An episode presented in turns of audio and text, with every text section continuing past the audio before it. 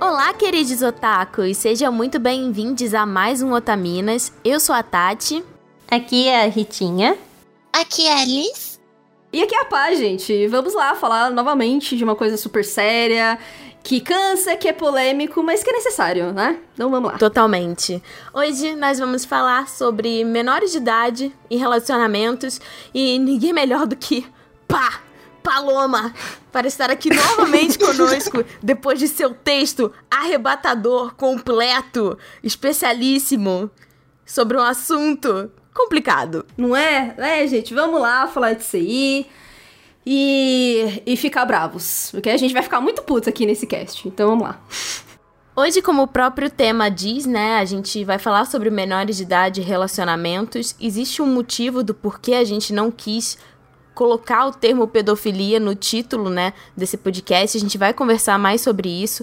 É um cast bastante robusto, então senta que lá vem a história, mas a gente vai conversar mais e saber mais sobre a Pá, nossa convidada, depois dos recados. Olá, pessoas lindas! Eu sou a Mo. E eu sou a Joe. E a gente tá aqui para fazer os recados! Yay! Hoje é jogo rápido que o cast está longo, o assunto é sensível. Sim. Então a gente tá passando aqui é, super rapidinho só para deixar aquele recadinho costumeiro. Sim, que é, se você quiser ajudar na produção do Otaminas e ajudar o projeto a crescer, nós temos campanha de financiamento contínuo no PicPay e no Apoia-se.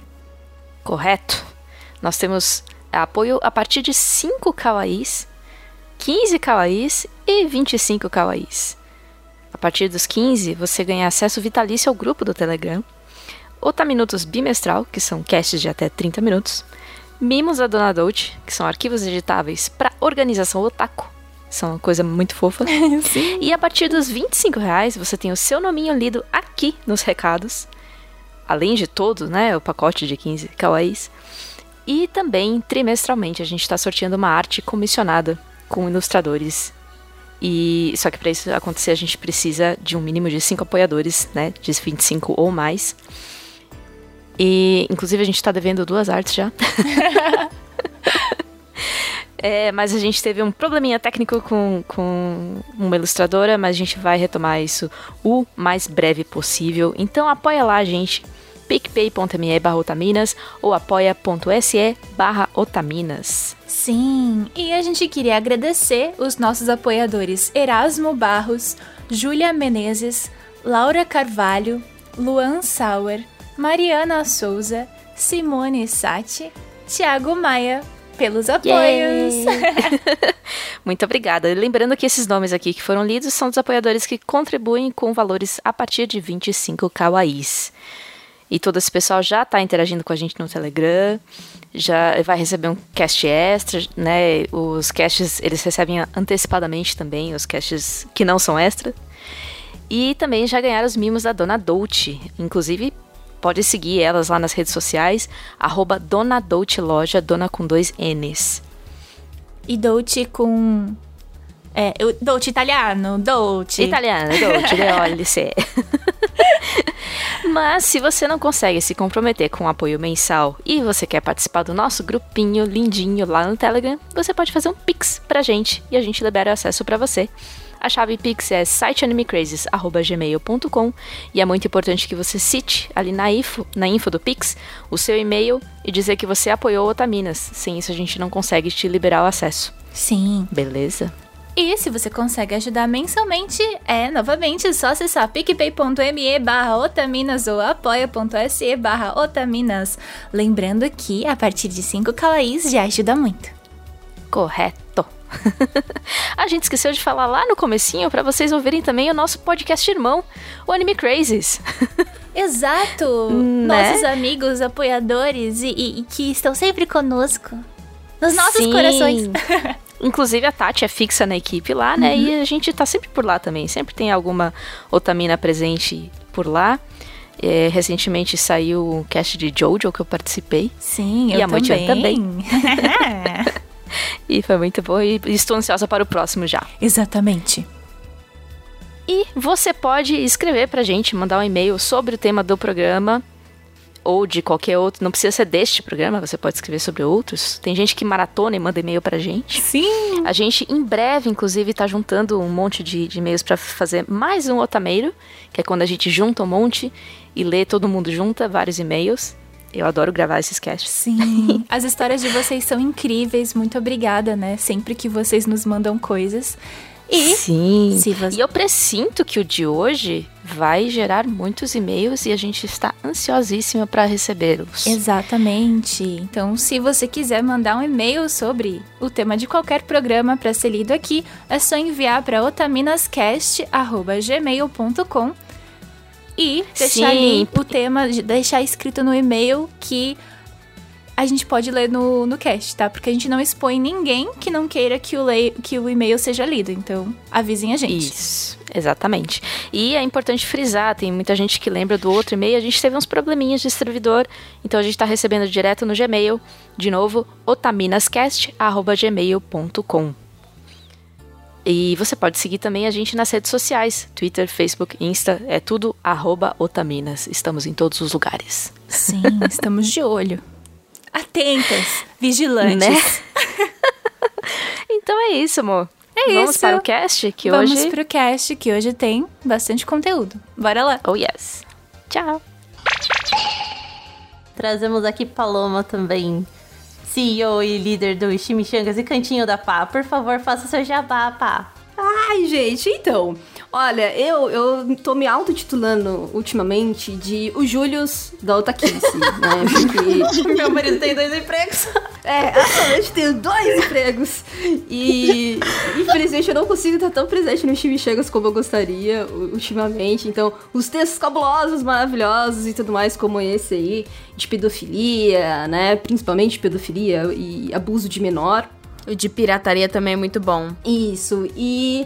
ah, ah, não tem mais tantos textos assim no Chimichangas, tá? Então eu tô mais presente nos casts mesmo, no cantinho da pá. Então, quem curte o trabalho no Chimichangas, é, ouça mais os casts que eles estão mais presentes, né? A galera que tá escrevendo mais no Chimichangas são as redatoras da equipe, então a gente faz algumas resenhas simples, né? De cultura pop no geral. A gente. é- Todo mundo é o Toquinho no, no Chimichangas, então tem bastante coisa assim de anime lá. E ah, os casts são. Os casts no Cantinho da Paz são é, casts também com convidados, né? A Ritinha já esteve por lá. a Sassá também aqui do Taminas já esteve por lá. A Jo. Então. ah, caso vocês queiram conhecer meu trabalho, ouçam mais o Cantinho da Pá. Tem 47 episódios já. 48, perdão, Meu olha, eu Deus, falando errado. Já são 48 episódios. O 49 está gravado. Eu não consegui tratar ainda, mas logo mais sai, tá, gente? Também tem convidados. Eu tô fazendo. Demoro pra participar do Chimichangas? Demoro. Mas eu tô trazendo esses casts, assim, com convidados, com temas mais robustos também. E tentando compensar. Sempre embasados. É, exatamente. Tentando compensar aí os textos cabulosos que eu não tô conseguindo mais fazer porque eu tenho dois empregos. Então, quem quer, quem quer saber também as minhas opiniões, que eu, eu dou mais meus pitacos atualmente também no Twitter, é só seguir lá no arroba Konnichiwa. E, e basicamente é isso. Eu ainda não superei, eu, assisti, eu acho esse user genial. Maravilhosa. Ai, obrigada. A gente vai colocar os links todos dos Chimichangas, Cantinho da Pá e também o Twitter dela no nosso post e também no sobre, que geralmente fica nos agregadores. Caso vocês é, em algum momento esqueçam de anotar ou de seguir, vocês podem voltar lá pra seguir direitinho, tá bom? Falar sobre esse assunto é bem complicado, bem delicado. A gente teve várias reformulações, né, meninas, sobre o, sobre o que, que a gente queria é, falar no Otaminas, sobre uma mudança de pautas, porque junto da pandemia veio muito desgaste da gente sempre estar falando sobre assuntos que são muito polêmicos e sempre estar tendo que pesquisar muito, porque a Pá já sabe que a gente, nesse meio feminino, sempre é muito cobrada e também muito questionada, então parece a impressão que a gente tem é como se a gente tivesse que fazer três vezes mais pesquisa sobre um assunto para poder apresentar ele, né? E a gente tinha decidido que a gente queria falar sobre pautas um pouco mais leves e também focar em alguns animes específicos, principalmente animes que são saíram nessas temporadas, animes recentes, pra gente estar, tá, né, é, por dentro também do que tá acontecendo no meio otaku. Então vocês devem ter percebido que provavelmente a gente tem falado um pouco menos sobre assuntos é, diretamente, assuntos tão pesados, como foi, por exemplo, o caso daquele cast que a gente gravou, que é o estupro como recurso narrativo, né? É, a gente resolveu mudar um pouco a nossa abordagem para também não ficar pesado pra gente, porque se é pesado para quem escuta, e às vezes é pesado porque é necessário, porque o assunto pede seriedade, imagina pra gente que pesquisa sobre isso também. Eu acho que também entra muito com o fato de que a nossa base de, de seguidores está cada vez maior, então são assuntos que a gente precisa tomar muito cuidado com o que a gente fala, Total. exatamente por estar tá é, afetando e chegando em mais pessoas. Então, esse foi um assunto que a gente já tinha recebido e-mails pedindo e tudo, mas o momento só chegou agora. Exatamente. E até porque a gente tá. Acho que todo mundo tá passando por um momento muito difícil em relação à pandemia. A gente quis deixar a abordagem do podcast um pouco mais leve em relação a isso também. E porque demanda muita pesquisa mesmo, como as meninas mencionaram mais cedo, né? A gente, eu tava comentando antes do cast com a Pá que a gente já queria fazer esse cast já fazia alguns anos e a gente não sabia qual ia ser a nossa abordagem, a gente ficou com medo desse cast ser um gatilho para outras pessoas. E aí a Pá lançou o texto dela no Chimichangas, né, no site que, que ela tem parceria com outras colaboradoras também. E foi uma pesquisa tão completa e tão bem escrita que a gente pensou, é, esse é o tipo de abordagem que a gente gostaria de ter com o assunto. É ter o máximo de informação possível, é tentar mostrar várias visões e tomar cuidado para ah, não passar pano para determinadas situações ou não engatilhar ninguém. Então foi uma abordagem muito responsável. Então obrigada, pá. Não é à toa que você tá aqui gente, falando com a gente. então, gente, esse, esse texto, ele eu realmente tentei fazer é, ele ser o mais introdu introdutivo possível mesmo, sabe? Porque nem todo mundo tem a coragem mesmo de adentrar nesse assunto, sabe? Sobre menores de idade em relacionamento. E a gente sabe que é, muitas das abordagens na cultura pop são menores de idade se relacionando com pessoas mais velhas, né? É mais uma pergunta do tipo, por que você, você sentiu essa necessidade de escrever sobre? Tipo, você acha uhum. que faltou? Porque eu sentia falta desse tipo de conteúdo na internet mas eu também não fui atrás para produzir, sabe? Tipo, qual que é. foi o gatilho para tirar isso do papel e falar, vou escrever já que não, já que não tem, já não. É, então, é, esse texto, ele teve. Uh, ele foi criado, né? Na verdade, eu criei ele, toda a parte textual dele, de pesquisa. Uh, muita coisa veio por mim, mas a ideia do tema veio pela minha ex-namorada. Eu não posso ser injusta nesse ponto, né? Sim, é, claro. Ela chegou para mim e falou assim: Meu, eu conheci aqui um, um, um, documentário, eu não assisti ele nem nada, tem um, ele, ele vai abordar esse tema e eu achei ele interessante porque ninguém fala disso, né? E ela citou esse documentário e ela achou mais uns dois, três links em inglês que abordariam brevemente esse assunto. E era pra fazer, só que eu não tenho a puta ideia de como faz isso aqui. Eu não escrevo, eu não sei, tipo, fazer pesquisa, eu não sei filtrar conteúdo, eu não sei é, estruturar isso, isso não é minha área, né? Então o que, que você acha? Né? Era assim, porra, um puta assunto né? Eu também tive medo, né, Ritinha? Eu sempre tive medo de, de adentrar esse assunto, porque é um assunto muito delicado. Ainda mais no meio que a gente tá, né? Exatamente. E a gente que é mulher, a gente sabe que vai ser mais delicado ainda, sabe? A gente vai falar mais disso aí no cast, mas a gente sabe, sabe, que isso pende mais pro nosso lado. 90% da, das vezes que a gente vê as coisas acontecendo em relação a menores de idade são com mulheres. Isso na realidade mesmo, não tô nem querendo falar de cultura pop, eu tô falando de realidade né? Então, a gente sabe, as nossas avós, por exemplo, de larga maioria casaram antes dos 18 Sim. anos. É, minha sabe? avó Sim. teve meu pai com 15. Então, teve então, meu assim, pai não, né? O primeiro filho com 15, então. A gente tem, a, na nossa realidade, a gente tem isso, tipo uma geração ali, sabe? A gente respira, ela tá ali, entende? Então, assim, a gente sabe que isso afeta a gente. E se afeta aqui a gente no Brasil, afeta mulheres do mundo inteiro. E é por isso mesmo que é um tema super delicado, entendeu? De você abordar. Então, sim, eu tinha medo pra caramba de, de ficar sabendo disso. Então, quando eu consumi as coisas, eu li todas as coisas e fiz a pesquisa, óbvio que me deixou mal. Me deu vários gatilhos, porque. E justamente por isso, e de saber a, a, a, a, dificuldade que é de falar desse tema, eu também quis fazer um texto realmente introdutório. Uhum. Do tipo, Sim. cara, as pessoas elas, elas não podem ler isso aqui e ficarem absurdamente enojadas como eu fiquei assistindo todas essas coisas. Sabe? Então, uh, eu realmente tentei fazer uma abordagem do tipo, gente, é isso que existe, né? Uh, essa é a realidade, sabe? E, e eu foquei bastante no Japão, porque a gente gosta, né? De cultura otaku. A gente é muito Sim. otaku. Então, e, e a gente sabe como essas coisas do, do fofo lá, né? é, é muito abordado. Isso é, é, um, é um item de consumo exacerbado. E estereotipado para fora, né? Isso, e exportado pra caralho, entendeu? É que nem a gente falar do, do K-pop, entendeu? Na, na Coreia. Uhum. Tipo, você tem, um, você tem um campo industrial, criativo que é muito bonito, mas não é só isso. Ele também é um campo industrial do capitalismo, né? Então, do tipo, meu, você precisa consumir o tempo inteiro. Então, para isso a gente vai explorar, não importa o quê. Então, uh, isso rola também, entende? Na cultura pop japonesa. E justamente por isso que também se tornou essa industrialização de consumo. E acho que até vale citar aqui o vídeo que, que o Kitsune criou Sim. também, né? Que ele se baseou bastante nesse texto que eu fiz no Chimichangas e ele falou do Eiti, né? Ele, ele quis ali focar mais no Eiti. E que é justamente isso, sabe? É uma coisa que virou uma industrialização também, entende? Do tipo. E fica numa área cinza. E fica numa área cinza. Então. É isso, assim. Eu fiquei muito revoltada, Ritinha. Sim, muito revoltada com tudo que eu uhum. consumi. Mas eu, eu não achava justo colocar toda essa minha carga de raiva e de revolta no texto, sabe? Sim. Porque a gente não tinha conteúdo em português a respeito disso.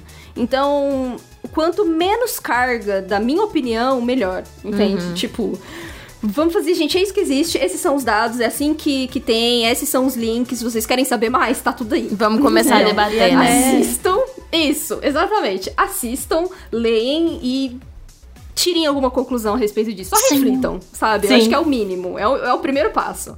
Então, e esse cast isso. também vai ter todos os links, né? Só pra já. Sim, a gente, vai, a gente vai deixar os links não só dos, dos conteúdos de pesquisa, de fonte, mas também é, de outros materiais que a gente vai é, divulgar para quem quiser saber mais sobre o assunto em diversas áreas. Antes da gente continuar é, desenvolvendo, eu acho importante, acima de tudo, deixar aqui um aviso de gatilho. Com muitos caches a gente já tem feito isso, mas com esse é mais importante do que tudo. A gente vai falar sobre pedofilia, a gente vai falar sobre violência sexual, abuso de menores, violência psicológica e são temas difíceis que podem gerar gatilho nas pessoas. Então, assim, por mais que a gente tenha cuidado com o que vai ser dito. O podcast ele é guiado, a pauta teve uma pesquisa extensa. A gente não quer despertar memórias que sejam difíceis, experiências que gerem desconforto ou qualquer tipo de crise em vocês que estão ouvindo. Então, se esse tema for um tema sensível para você, se protege, não escuta. É, se você quiser é, dar uma lida no texto em vez de escutar, ou nem isso. Não se força a, a, consumir uma coisa que não vai te fazer bem. A gente não quer que ninguém se sinta desconfortável. O nosso intuito é informar, é começar a debater sobre esse assunto, porque se a gente não começar a se unir e começar a debater não só fora do meio otaku, mas dentro do meio otaku, a gente não vai conseguir transformar a realidade que existe hoje e o cenário atual que a gente se encontra.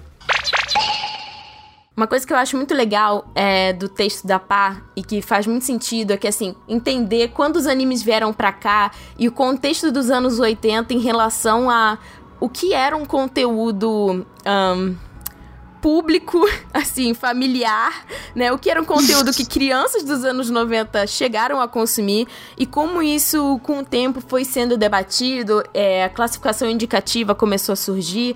Então, assim, quando a gente era criança, Tipo, as pessoas assistiam os programas do Ratinho, os programas do Gugu, com as minas seminuas. Tem um, até um Twitter que é tipo assim, acervo dos anos 90. E outro dia eu fiquei chocada que tinha, tipo, um, um clipe de um programa do Ratinho. A mina tira a blusa assim claramente, tipo, a mina pelada no programa. Sim. Ai, os anos 90, não é mesmo? É, os anos 90, gente, foi uma coisa que a gente não entende. Até, tipo, a. Foi um Pro surto. público, é, pro público infantil. Se a gente for ver, É, acho foi um delírio coletivo. eu, chamo, eu chamo anos 90 de Nossa, é muita terra sem lei. Até, tipo, as coisas pro público infantil, gente. Tipo, a Xuxa com as Paquitas, que elas usavam shorts minúsculos. Eu tô tentando lembrar, assim, tem um. Não sei se é um pagode, mas. Era um pagode que, tipo assim, a música parecia ser super romântica. E aí, quando. Anos depois, quando eu fui, tipo, tava tocando na rádio e eu fui ver, tipo, ele tava falando claramente que ele era apaixonado por uma menor de idade. E que por isso o amor deles era proibido. E eu fiquei, tipo, cara. Assim, coisas que, tipo, as pessoas criavam conteúdo, músicas e etc. sobre. E ninguém nunca nem falava nada, né? Então, assim. É que se a gente lembrar da própria baba da, daquele que, né? É. Que é tipo, eu sou novinha e você não me quer. É, Baba porque, Baby, tipo, né? É, mas só que no caso da música dela, ainda bem que o cara não quer, né? É, exato. Cara, não, mas é isso, assim, é, é, é, a década de 90, gente, assim, também não tinha, não tinha noção também, juridicamente, sabe, do que, que podia e do que, que não podia, assim, sabe? É, obviamente que depois, quando eu até esqueci o nome da, da organização lá, da- do instituto que, que, que, que analisa as questões da TV, né, de comercial, é, questão também de idade, essas coisas todas. O negócio foi tão feio na década de 90, e até no início dos anos 2000, sabe? Que depois, assim, quando as coisas começaram. Não, vamos falar seriamente dessa porra? Obviamente que muita coisa, assim, tipo, nada a ver, começou também a ser cortada, entende? Porque o negócio virou 880 mesmo, sabe? Tipo, mano, foi tão permissivo várias coisas, assim, na TV, coisas tão absurdas, em, em horário nobre, sabe? Que hoje você tem, é, inclusive os próprios é, plataformas de streaming, sabe? Meu, não, você quer. Você tem controle do que, que o seu filho vai assistir. O YouTube também tem isso, sabe? Porque, velho, não é terra sem lei, não tem como ser terra sem lei, sabe? As crianças, elas estão cada vez mais inseridas na questão tecnológica, né? Digitalmente. Nós que. Todos nós aqui, né, nascemos na década de 90, acredito eu. E. É, tô certo? É, nós somos a geração que iniciou, sabe? Que, tipo, a gente brincou na rua pra caralho e, tipo, lá em 98 e Exato. nos anos 2000 a gente Pois iniciou, é. começou a entender o que que era um computador. Hoje as crianças com 4 anos de idade já sabem como teclar no celular, sabe? É outra realidade. Então, você precisa realmente, sabe, desses filtros. Eu acho isso muito louco, que, tipo, o, o filtro dos anos 90, 2000 sendo, tipo, nós mesmos aprendendo a mexer meio que na raça, enquanto hoje as crianças precisam desse filtro mais de um adulto. Não que antes não precisasse, obviamente, mas meio que o acesso à internet ainda era algo mais limitado, É. né? Então eu Era acho que a limitado. gente deu sorte nesse ponto. É, e, não, e os absurdos que rolavam nas famílias, assim, tipo de lenda, sabe? Ai, porra, gente, né, meu pai, que tem mais de 60 anos, se tinha lenda, né, quando eu era criança, de, tipo, meu, dá uma injeção de cocô nele que resolve. Então, assim, mano, se tinha umas coisas que a, galera acreditava, entendeu? E, e- e foda-se, não tinha, não tinha céu. postinho de saúde pra falar que cocô faz mal, entendeu? Então, ah, ah, também precisava dos filtros, entende? Só que era isso, só que não era um filtro tecnológico. Você tinha que ter um conhecimento básico, entendeu? De saúde, de educação, de cultura e saneamento básico, que não tinha na década de 70, 60, entende? Então, tipo, é, as coisas foram mudando, né? Então, tipo, hoje é isso, você precisa ter os, os horários indicativos, né? De, e, e- e idades indicativas também pra, olha, criança não pode, até 12 anos não pode, até 16 anos não E pode. mesmo assim, em alguns, alguns determinados canais e conteúdos, isso não é seguido, né? A gente vê, tipo, aqueles, aqueles programas que passam de tarde, é, que são programas policiais e tal, que tem perseguição policial ao vivo, e assim, Uhum. mata ladrão, e Cidade etc. Alerta, Exato. E assim, coisas. são Uhum. coisas que, tipo, passam de tarde, é, as famílias veem isso e as crianças estão. Então, assim, a gente tem uma, uma questão, tipo, de alta exposição à violência é, aqui no Brasil, seja pela televisão ou pelo próprio cotidiano, que é morar em um, em um país bem perigoso. Mas quando a gente trata disso em relação a conteúdo voltado para para a área, né, que é a nossa área de conteúdo otaku, de animes e mangás que vieram para cá, a gente teve um todo mundo já passou por um momento em que falou que gostava ou tinha vergonha de falar que gostava de desenho japonês, porque durante muito tempo, e a gente ainda tem, tipo, meio que um, um estigma, assim, para pessoas que são fora, né, desse meio de cultura pop é, japonesa, que anime era, tipo, um estereótipo de uma coisa bizarra de muitas das mídias japonesas que as pessoas achavam, pegavam viralizava tipo um hentai, uma coisa do gênero, e, é, ou algum tipo de animete, e isso virou tipo o retrato do que, que era anime, para as pessoas que não conheciam. Eu tava pesquisando sobre isso também. Parece que muito do, da má imagem do otaku no tanto do Japão, eu acho que isso pode ter exportado também. É porque. E da palavra otaku. Uhum. É porque, principalmente nesses anos 2000, teve um serial killer que ele matou crianças, meninas também, tipo, foram acho que sete crianças vítimas.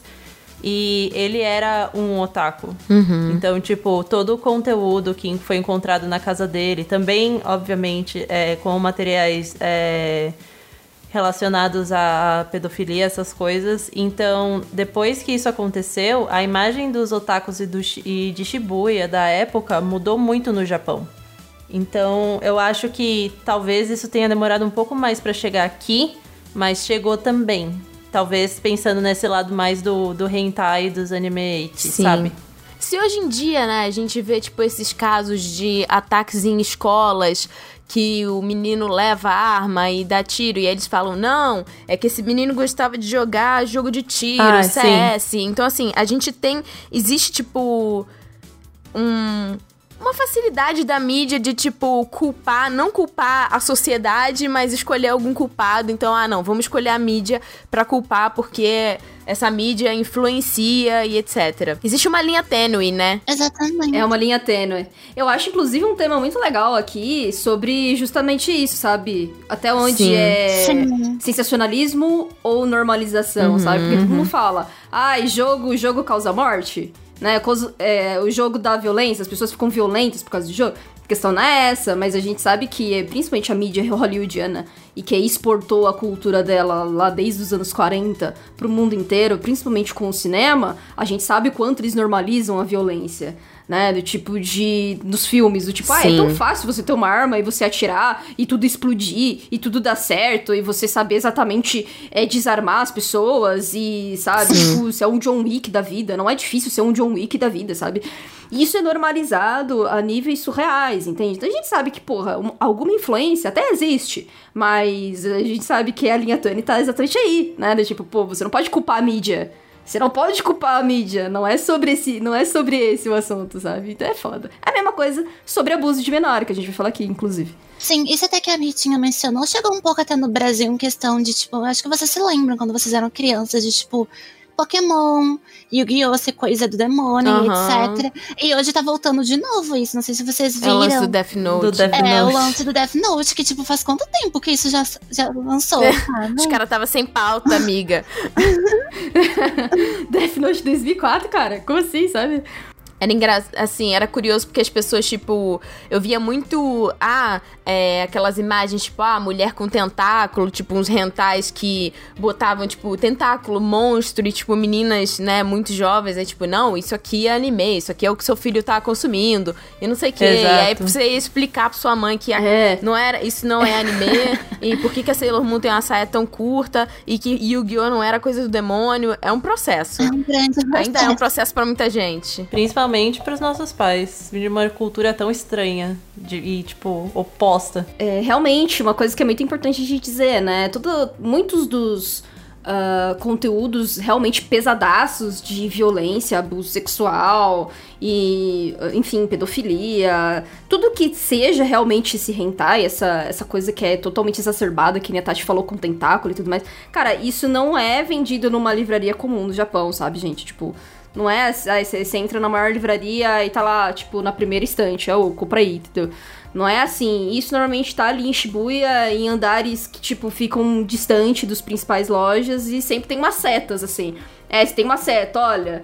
é, esse andar aqui é só para maiores de 18 anos e tudo mais. Então, assim, você tem algumas sinalizações ali sobre o que, que é esse outro lado, sabe? Você, inclusive, tem editoras que são mais independentes, artistas independentes. Nem é uma coisa que, tipo, o Japão se orgulha exatamente, sabe? Que o Japão chega e fala: olha, estou exportando isso, olha que beleza. Não, não é assim que funciona, tá, gente? Eles não exportam isso. Isso fica tudo muito no. por baixo do tapete, entendeu? Tipo. É, a internet potencializou, de certa forma, a popularização de alguns conteúdos, mas assim, devem ter pessoas escutando falando assim: tá, mas elas, elas falaram que iam falar sobre isso e tá parecendo que elas estão passando pano pros japoneses.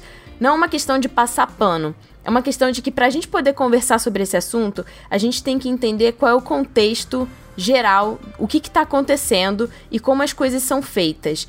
Não significa que, ah, porque o negócio não é vendido numa coisa específica, que é a mídia mais correta do mundo e que, não, beleza, vamos, vamos começar a, a achar de boa. É, veicular esse tipo de, de conteúdo com esse tipo de tema. Não é sobre isso. É sobre falar por que, que as pessoas, tipo, têm acesso a isso e por que, que o Japão acabou tendo um, toda uma subcultura em volta desse tipo de comportamento e que não é uma coisa só sobre o Japão. Então, assim, o cast vai ter muitos aspectos sobre isso. Uma coisa que eu queria falar antes da gente entrar, assim, mais a fundo do tema é por que, que a gente está falando sobre isso aqui no Otaminas. A gente chegou num ponto em que a gente começou a perceber, pelos e-mails que a gente recebia, né, das pessoas, que existem muitas pessoas menores de idade, principalmente do público feminino, que escutam a gente. Então, a gente começou a pensar: se a gente hoje tivesse a idade dessas meninas e tivesse entrando nesse meio em que a gente vê é, muitos conteúdos duvidosos, muita gente defendendo é, determinados tipos de conteúdos abusivos, conteúdos com pedofilia.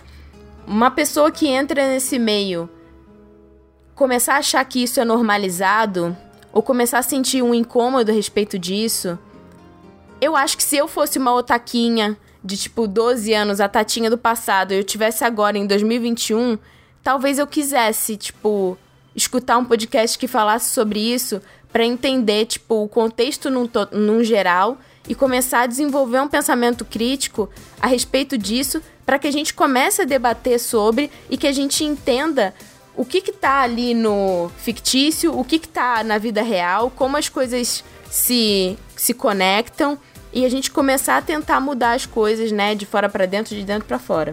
É importante, eu acho que a Alice do passado gostaria de ter um podcast sobre isso também, para ser uma, uma, uma, guia, né? Uma, uma leve guia sobre essa discussão, porque uh, a gente não teve esse tipo de acesso de conteúdo sobre essas discussões, até para ser uma segurança para nós mesmas, né?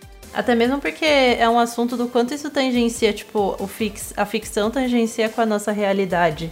Então, tipo, até que ponto um conteúdo pode ou não ser, ser aceitável perante. É, perante nós mesmos, como pessoas, como o quanto aquele conteúdo. Eu gosto, por exemplo, muito de, de consumir gore. Eu gosto de terror, eu gosto, mas, tipo, o quanto isso é algo que não. Não, que vai afetar, que vai alcançar, tipo, o público, mas sem é, isso vir para, para o mundo real, né? Igual antes a gente estava falando sobre ah, os carinhas que, que matam as pessoas na escola porque jogavam videogame. Ou então, tipo, os góticos que, que gostam de, de. vão jogar RPG na, na, no cemitério e vai ter, tipo, um sacrifício. Tipo, até que ponto essa parte da ficção, que, a, que a, dessas coisas que acontecem na ficção, vem para o mundo real. Inclusive, eu quero.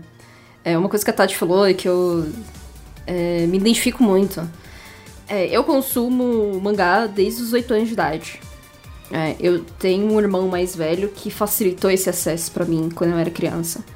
E também, quando os mangás começaram a ser vendidos aqui, você tinha lá um. lá pra uma classificação indicativa, né, de, de uhum. idade. Mas, cara, era, era muito difícil você entender isso, sabe?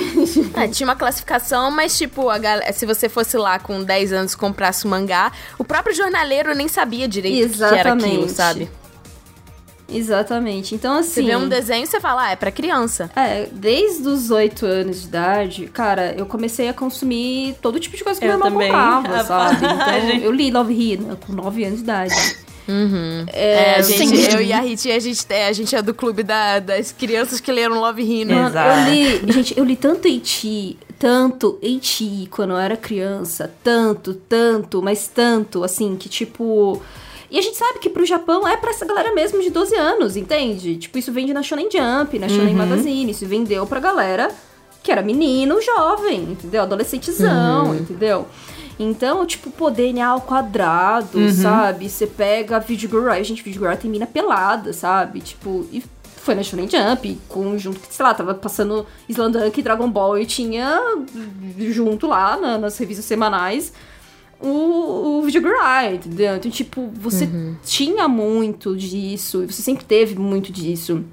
A gente teve o Tiloviru, enfim, meu, muita coisa, gente, muita coisa que eu li quando eu era pequena e que eu não tinha capacidade crítica pra entender por que, que aquilo artisticamente falando dizia sobre o próprio artista. Entendeu? Sim. E eh, uma coisa que eu gosto muito, eu vou dar, fazer um mini jabá aqui, mas vai ser muito rápido, tá? É, porque eu trabalho na Skill Tree. E a Skill Tree é uma escola de arte digital. E o professor, né, o, o Pedro, ele é um professor brilhante nesse ponto e ele faz vários vídeos, a gente faz vários vídeos juntos, inclusive eu faço assistência de todos esses vídeos.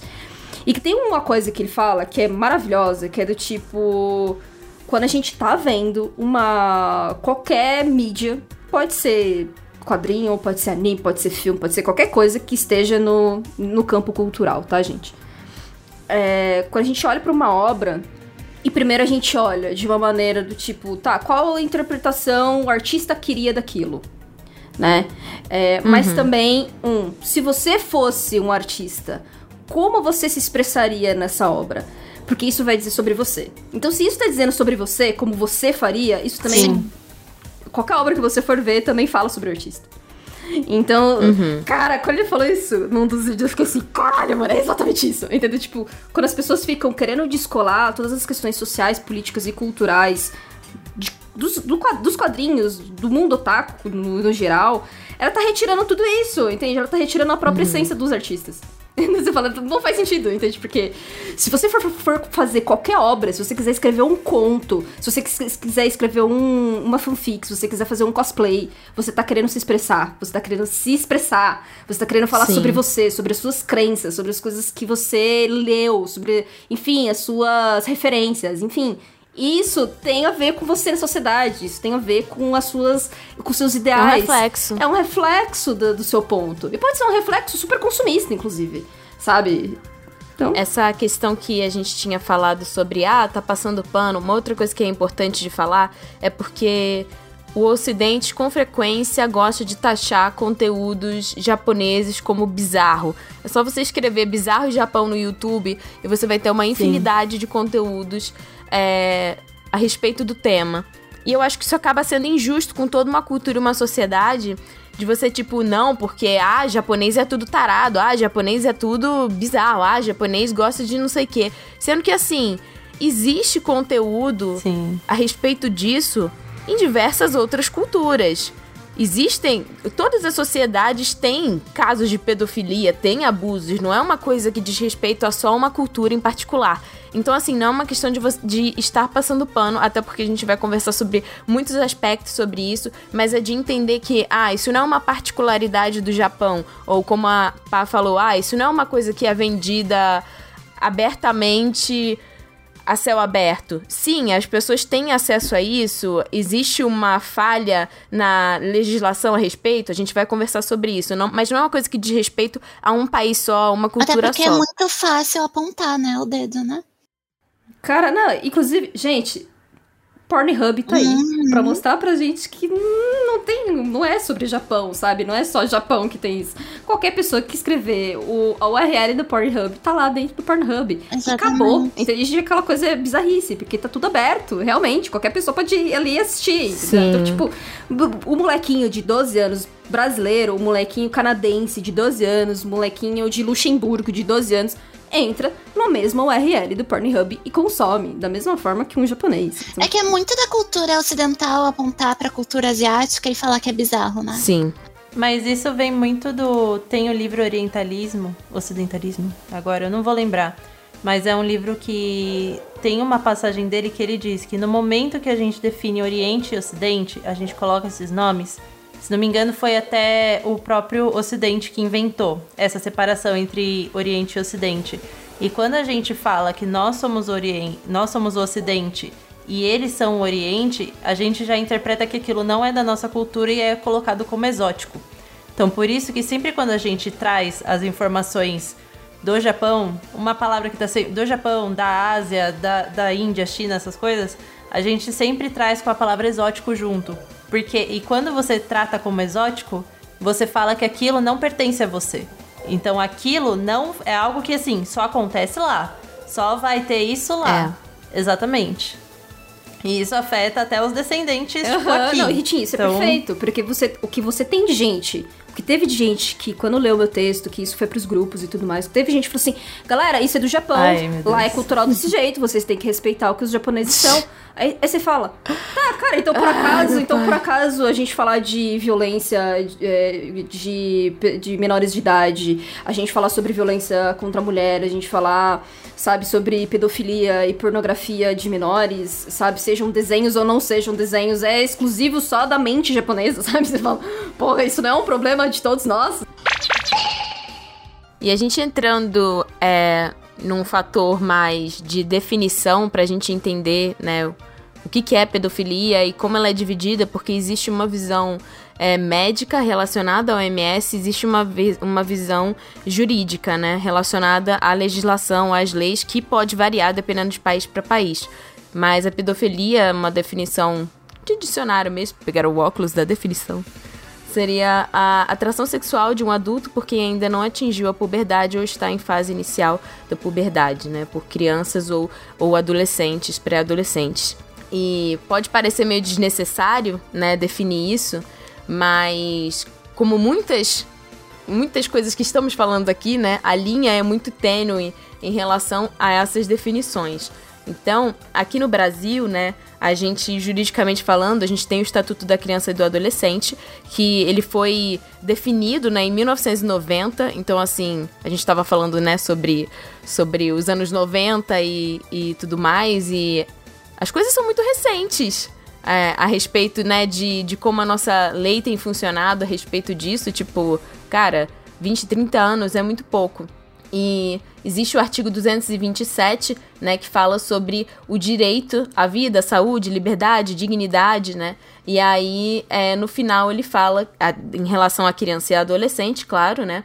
É, e que a família, né, a convivência familiar e comunitária é, deve colocar essas crianças e adolescentes salvo de toda forma de negligência, discriminação, exploração, violência, crueldade e opressão. E no Código Penal Brasileiro, o, parágrafo 4 diz que a lei punirá severamente o abuso, a violência e a exploração sexual da criança e do adolescente. Só que Paloma pesquisou bastante sobre isso, existe uma brecha porque a lei, essa lei, ela tá restrita ao Código Penal e não ao Código Civil. Então, e acaba sendo interpretativo, né? Uh, até pouco tempo atrás você tinha, inclusive, a lei do estupro, né? Que só considerava uhum. penetração.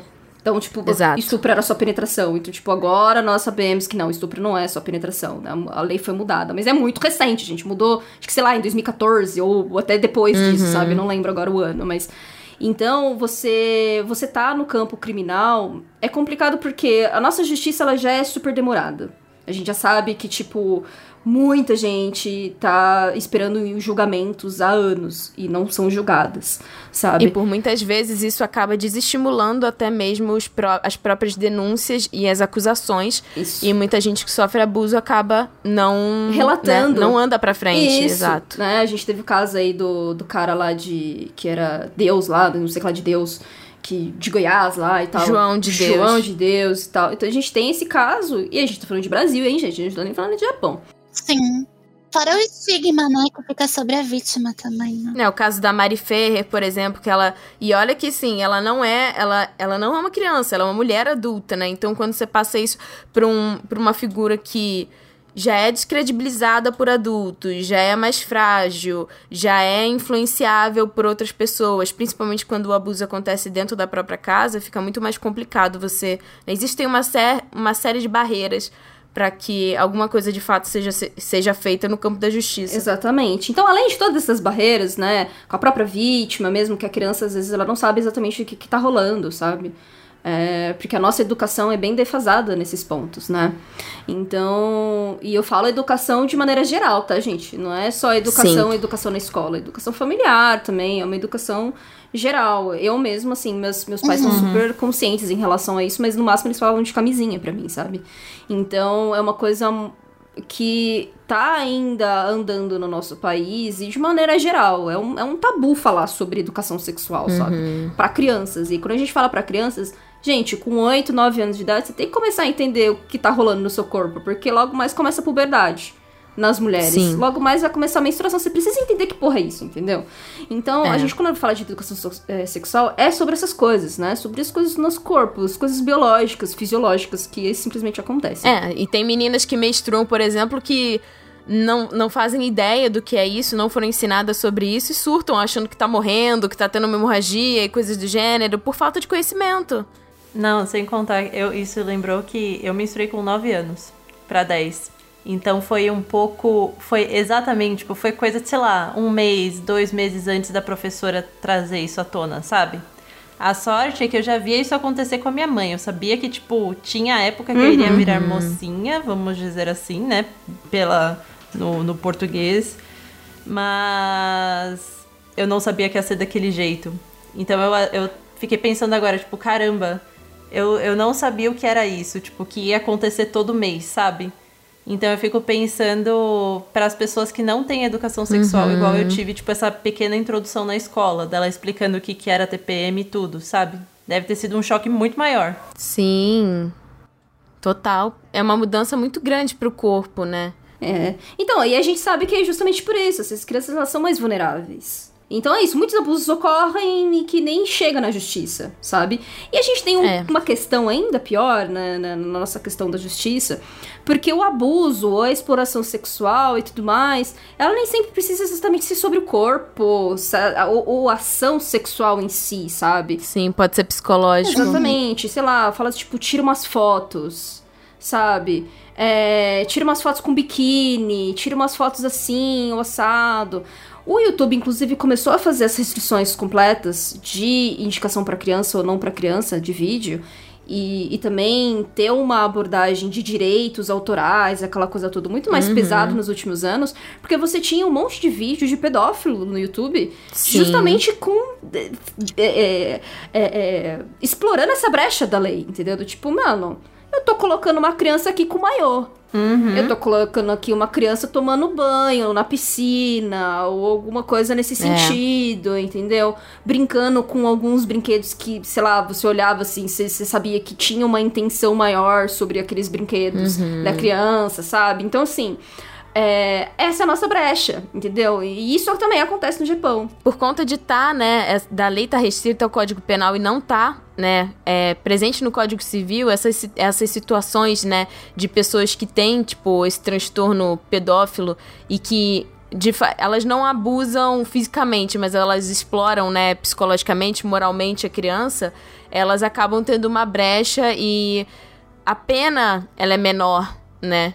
Então, assim, é, é, chega, chega a ser mais complicado de você, tipo, de fato conseguir comprovar e, e as linhas ficam ainda mais tênues. É, não, e sem contar que é isso, na nossa na, na lei criminal e tudo mais, na, no Código Penal, não, não tem a palavra pedofilia, né? É, é sobre abuso né? Então é isso. A, a, pedofilia é uma coisa mais abrangente do que o abuso em si. Não precisa ser uma coisa física. Inclusive pode ser realmente um transtorno de eh, psicológico mesmo, um transtorno que a própria OMS considera aí a pedofilia ainda uma doença, né? Não sei quando isso pode isso pode vir a mudar em algum nível, pode, não sabemos. Mas uh, você realmente tem homens que. Principalmente homens, tá, gente? Eu tô falando de homens muito mais por causa do nosso sistema, tá? Mas, sim, às vezes tem mulheres que podem ser pedófilas, tá? Mas, enfim. É, a pedofilia, como. Ela pode se manifestar de várias maneiras. né? Então, realmente pode ser que uma pessoa nunca tenha abusado de maneira alguma de nenhuma criança, mas só que ela tem vários sinais e que você fala, meu, você, você precisa, você precisa de um tratamento, você precisa lidar com isso, porque você, a gente tá falando de um transtorno que é que vai influenciar de alguma maneira uma criança, entendeu? Que é que diz respeito a uma criança. E quando a gente tá falando de criança, é isso que a gente já falou, cara. São, são indivíduos mais vulneráveis, são indivíduos que ainda estão em crescimento, que estão ainda entendendo questões da sociedade, tendo um, um, nível de senso crítico. Então, assim, é... é por isso que existe a lei, entendeu? Tipo, você não pode fazer nada com essa criança, porque, cara, ela tá em formação. É. Em relação à lei, os crimes, né, que são, que são é, descritos em relação a estupro de vulnerável, violação sexual. Essa violação sexual mediante fraude, eu não tenho certeza é, o, que, o que seria. Se é tipo a pessoa mentir a idade para poder. Não, não, não, eu realmente não sei, eu teria que pesquisar. Tati do Futuro veio aqui para dizer o que, que é violação sexual mediante fraude. É quando uma pessoa engana a outra fazendo com que ela concorde com o ato sexual através de uma percepção equivocada da realidade. Então, dois exemplos que eu encontrei é, por exemplo, um médico que mente para paciente, fazendo ela achar que ela precisa fazer um exame ginecológico, quando na verdade ele está usando é, dessa desculpa e da própria posição, né, profissional dele para praticar atos sexuais com a pessoa, ou por exemplo, um irmão gêmeo que se finge passar pelo irmão para praticar atos sexuais com a esposa desse irmão. E no caso do João de Deus, que a Pá tinha comentado anteriormente, essa é uma das acusações, por ele ter aproveitado da situação é, religiosa dele como líder para se aproveitar das vítimas. Mas na lista tá, além disso, assédio sexual, corrupção de menores, satisfação de lascívia mediante presença de criança ou adolescente, que é, no caso, a pessoa se masturbar perto de uma criança, né? Favorecimento da prostituição ou outra forma de exploração sexual de vulnerável, in, inclusive é, o consumo e a distribuição de pornografia infantil. Só que, é, como eu falei antes, a, as penas, dependendo do que, do que é, né? Elas acabam sendo, às vezes, maiores ou menores, e aí a pena pode aumentar se o ato cometido foi com mais de uma criança ou adolescente, né? Se foi algo recorrente. E a gente esquece que muitas vezes quando você é, consome, às vezes a pessoa não fez, não tá fazendo nada, mas quando você consome qualquer tipo de, de coisa relacionada a isso, você está fortalecendo um mercado de tráfico de menores, de abuso de menores e coisas do gênero. Eu não sei como, como funciona em relação à pena, mas eu acredito que, na minha concepção, seria justo até que a pena de consumo e distribuição fosse tão alta quanto a de fato das pessoas que praticam esse tipo de ato, porque você tá, né, é, colaborando para que esse tipo de coisa aconteça. Tati, eu sei que, tipo, é mais uma pergunta, porque isso, essa pena de reclusão tem a ver com não ter que ficar não sei quantos metros de distância de uma criança? Isso é medida prote... Isso é. Eles chamam esse de da ficar não sei quantos metros, isso é a medida protetiva. A pena de reclusão, na verdade, é aplicada em condenações que são mais graves, e aí o tipo de regime de cumprimento varia de acordo com a quantidade de crimes que foram cometidos. Então pode ser fechado, semiaberto, aberto, né? Mas é, é tipo a prisão normal. Hum. Porque, tipo, a, a medida protetiva pode ter a ver, entendeu? Tipo, por exemplo, ah, se a pessoa fez alguma coisa ou estava pretendendo fazer alguma coisa com o vizinho, de sei lá, obrigar a pessoa a se mudar, ou ah, não pode, não pode morar perto de escola, eu não sei, eu não tenho conhecimento jurídico em relação a isso. Sim. Mas eu acho que se fosse nesse caso, seria. O termo eu acho que eles usam é medida protetiva. É porque eu lembro de um, de um documentário uma vez de um cara que ele foi pego com pornografia infantil, que ele não ele, se não me engano, acho que ele perdeu 100% do acesso à internet. Tipo, ele nunca mais pode entrar na internet. Tem que ter. Eu acho que. Não sei se é a esposa ou alguém que mora com ele tem que vigiar. E isso de, dele nunca. E é, parece que é nunca mais mesmo poder chegar perto de uma criança. Hum. Tipo, até determinada idade. Então. Uhum. E tratamento psiquiátrico também, né? Sim. No caso.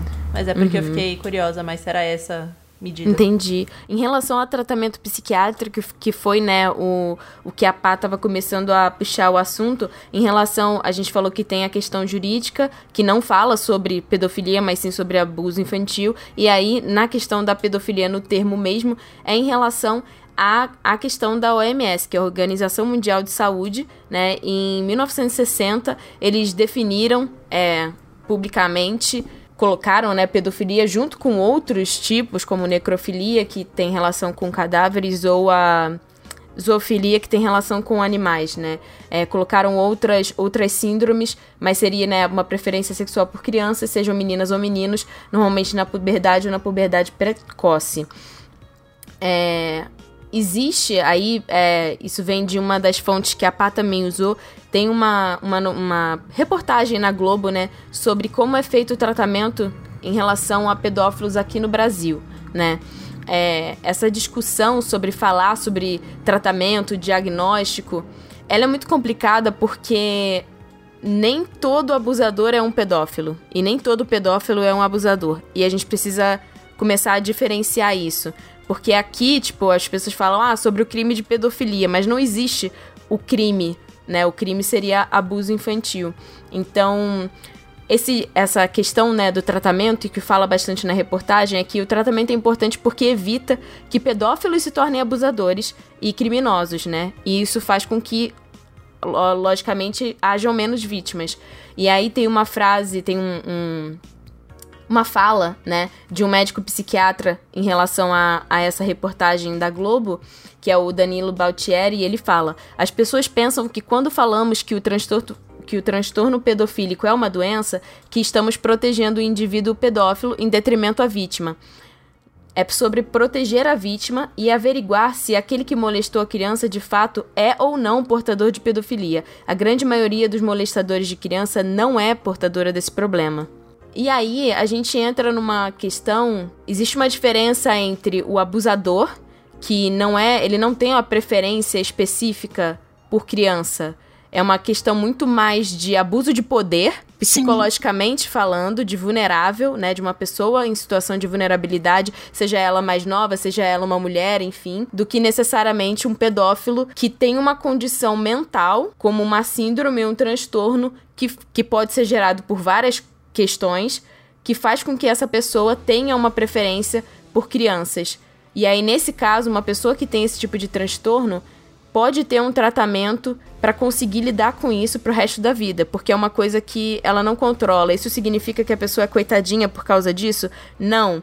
Otaminas, vocês estão passando pano para pedófilos? Não. Mas é importante entender que existe uma diferença entre isso.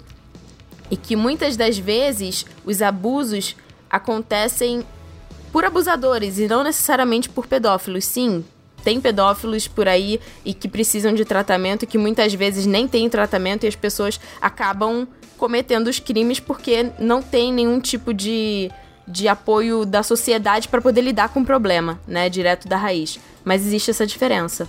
É, inclusive, eu acredito até que o. Isso aqui é só uma. Não, não tem um fundamento, tá, gente? Mas é, é, mais propenso um pedófilo se masturbar perto de uma criança do que de fato tocar nela, sabe? É justamente, inclusive acho que até nessa matéria da Globo uhum. fala sobre isso, sabe? Que ele, ele sente atração uhum. de ver uma criança. Então não necessariamente de tocar numa criança, entende? Então pode sim, ele pode, caso ele se masturbe perto de uma criança, ele vai entrar no, no Código Penal também, entendeu? Como um que, que a Tati falou num dos, né, um dos tipos, uhum. né? É, a lascívia pública. É, e tem casos e casos, né? Porque, tipo, as pessoas falam assim: ah, uma menina de 15 anos namorando um cara de 19, o cara é pedófilo. Como sempre, eu tô falando muito isso aqui, desculpa, mas é verdade. As linhas são muito tênues, tipo. Depende muito de caso a caso. Se isso tá sendo acompanhado pelos pais, sabe? É diferente de, sei lá, um cara de 30 anos e uma criança de 8, né?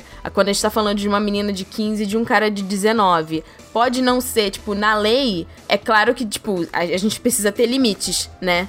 Mas muitas das vezes acaba não sendo considerado pelas pessoas que estão julgando por conta da diferença, porque as pessoas acabam considerando que ah, até determinada idade ainda tá relacionado psicologicamente à adolescência, enfim existe uma diferença e também não só de, em relação à idade, mas em relação à maturidade emocional daquela pessoa. É claro que uma menina de 15 anos se relacionando com um cara mais velho não vai ter o mesmo discernimento, a mesma maturidade emocional para passar por determinadas coisas e, e isso tem sido muito debatido né? Em relação a, a gente tem visto, tipo, sugar babies, a gente tem visto muita coisa acontecendo nas redes sociais e as pessoas têm, têm condenado, né, mais sobre isso. Mas eu já vi casos de, tipo, ah, a menina, a menina tinha, tinha, sei lá, 17 e o cara 20, aí, tipo, ah, totalmente consensual, entendeu? É, tipo, ah, Sim. não, o cara é um pedófilo. É, não, gente, não é assim. Inclusive, você tem realmente, uh, até no, no, próprio juridicamente falando, porque essa foi a minha grande dúvida para fazer o texto, porque, gente, é muita, é muita uhum. coisa na, na parte é da muita. nossa justiça brasileira. E a justiça brasileira, ela é falha em, vários, em várias coisas, mas ao mesmo tempo uhum. é, tem muita coisa nos códigos, sabe? Mais até do que outros lugares, do que o próprio Japão ou em outros países, sabe? E mesmo assim tem falha pra caramba. Então, assim, é, o que a Tati falou é muito real. Gente, é muito relativo. Uh, a pessoa nem vai ser considerada um pedófilo, sabe? De 19 para 15 anos. Não, não é sobre isso mais, sabe? É realmente se ele violentou ela. É, é, é sobre consentimento, né? Chega a uma determinada idade, até porque, se não me engano, a lei, ela, ela tá relacionada a menores de 14 anos. Então, a partir de 15 para cima, depende muito realmente do contexto, né? Sobre questão de consenso, sobre a presença da família, sobre o aval da família, esse tipo de coisa. Ah, é aquele consenso de menor de idade. Uhum. Não é uhum. alguma coisa assim? Se não me é, engano, algo no do Japão gênero. é 12, 13. Ele é mais baixo. Exatamente. É, exato. E aí, e pra, não, assim, pra piorar, você tem toda essa questão que a Tati falou também, gente, de você ter o prazer pelo, pelo, pelo poder. Ah, é. É, é, o processo disso. Então, o cara de 20 anos, de 22 anos, que tá ali namorando uma menininha de 15, 14 anos, 16 anos, eles. É, to, a gente sabe, cara, a gente sabe que esse cara que já tá na faculdade, já tá pra, pra uhum. fechar a faculdade dele, por exemplo, ou às vezes nem tá na faculdade, nem precisa estar na faculdade, uhum. mas tá trabalhando, sabe? Tem lá, já ganha uma grana. Ele sabe que é fácil. É muito mais fácil manipular uma adolescente que tá ali no colegial. Sim. O cara quer se sentir fodão. Exatamente. Ele sabe que é, ela vai valorizar, entre aspas, tá, gente? Muito entre aspas isso. Ele, sabe? Uhum. Que vai fazer as coisas por ele. Então a gente vai falar muito mais aqui sobre machismo, patriarcado, misoginia, Sim. sexismo, do que exatamente a pedofilia ou abuso de menor, entende? Então, pra, pra vocês verem como as coisas são muito tênues e a gente precisa ir dividindo uma, cada uma dessas faixas, assim, sabe? Porque cada um é cada, cada coisa é cada coisa. Um é uma parte mais criminosa, outra não, já é mais coisas mais sobre moral, outra é mais é, questões de saúde, transtornos que pode vir a, a, a tornar um, um, crime e assim. Você vê que são várias faixas. É, são muitas faces sobre o problema. Se, se não houvessem tantas faces, talvez fosse uma coisa um pouco mais simples, né? Mas e é um assunto que as pessoas não querem falar sobre isso. E eu entendo que seja desconfortável para as pessoas falarem sobre isso. Mas a gente precisa começar a falar sobre isso, de uma forma ou de outra. Pra gente comer. Porque com informação a gente consegue, de alguma forma, começar a mudar. Nem que seja a realidade do nosso próprio ciclo de pessoas, de parentes, enfim, das crianças da nossa família e esse tipo de coisa. E veja bem, ninguém aqui tá dizendo que um cara que é maior de idade que se relaciona com meninas maiores do que 14 anos não seja um pedófilo. Como a gente disse, depende de caso a caso se o cara realmente tem o transtorno.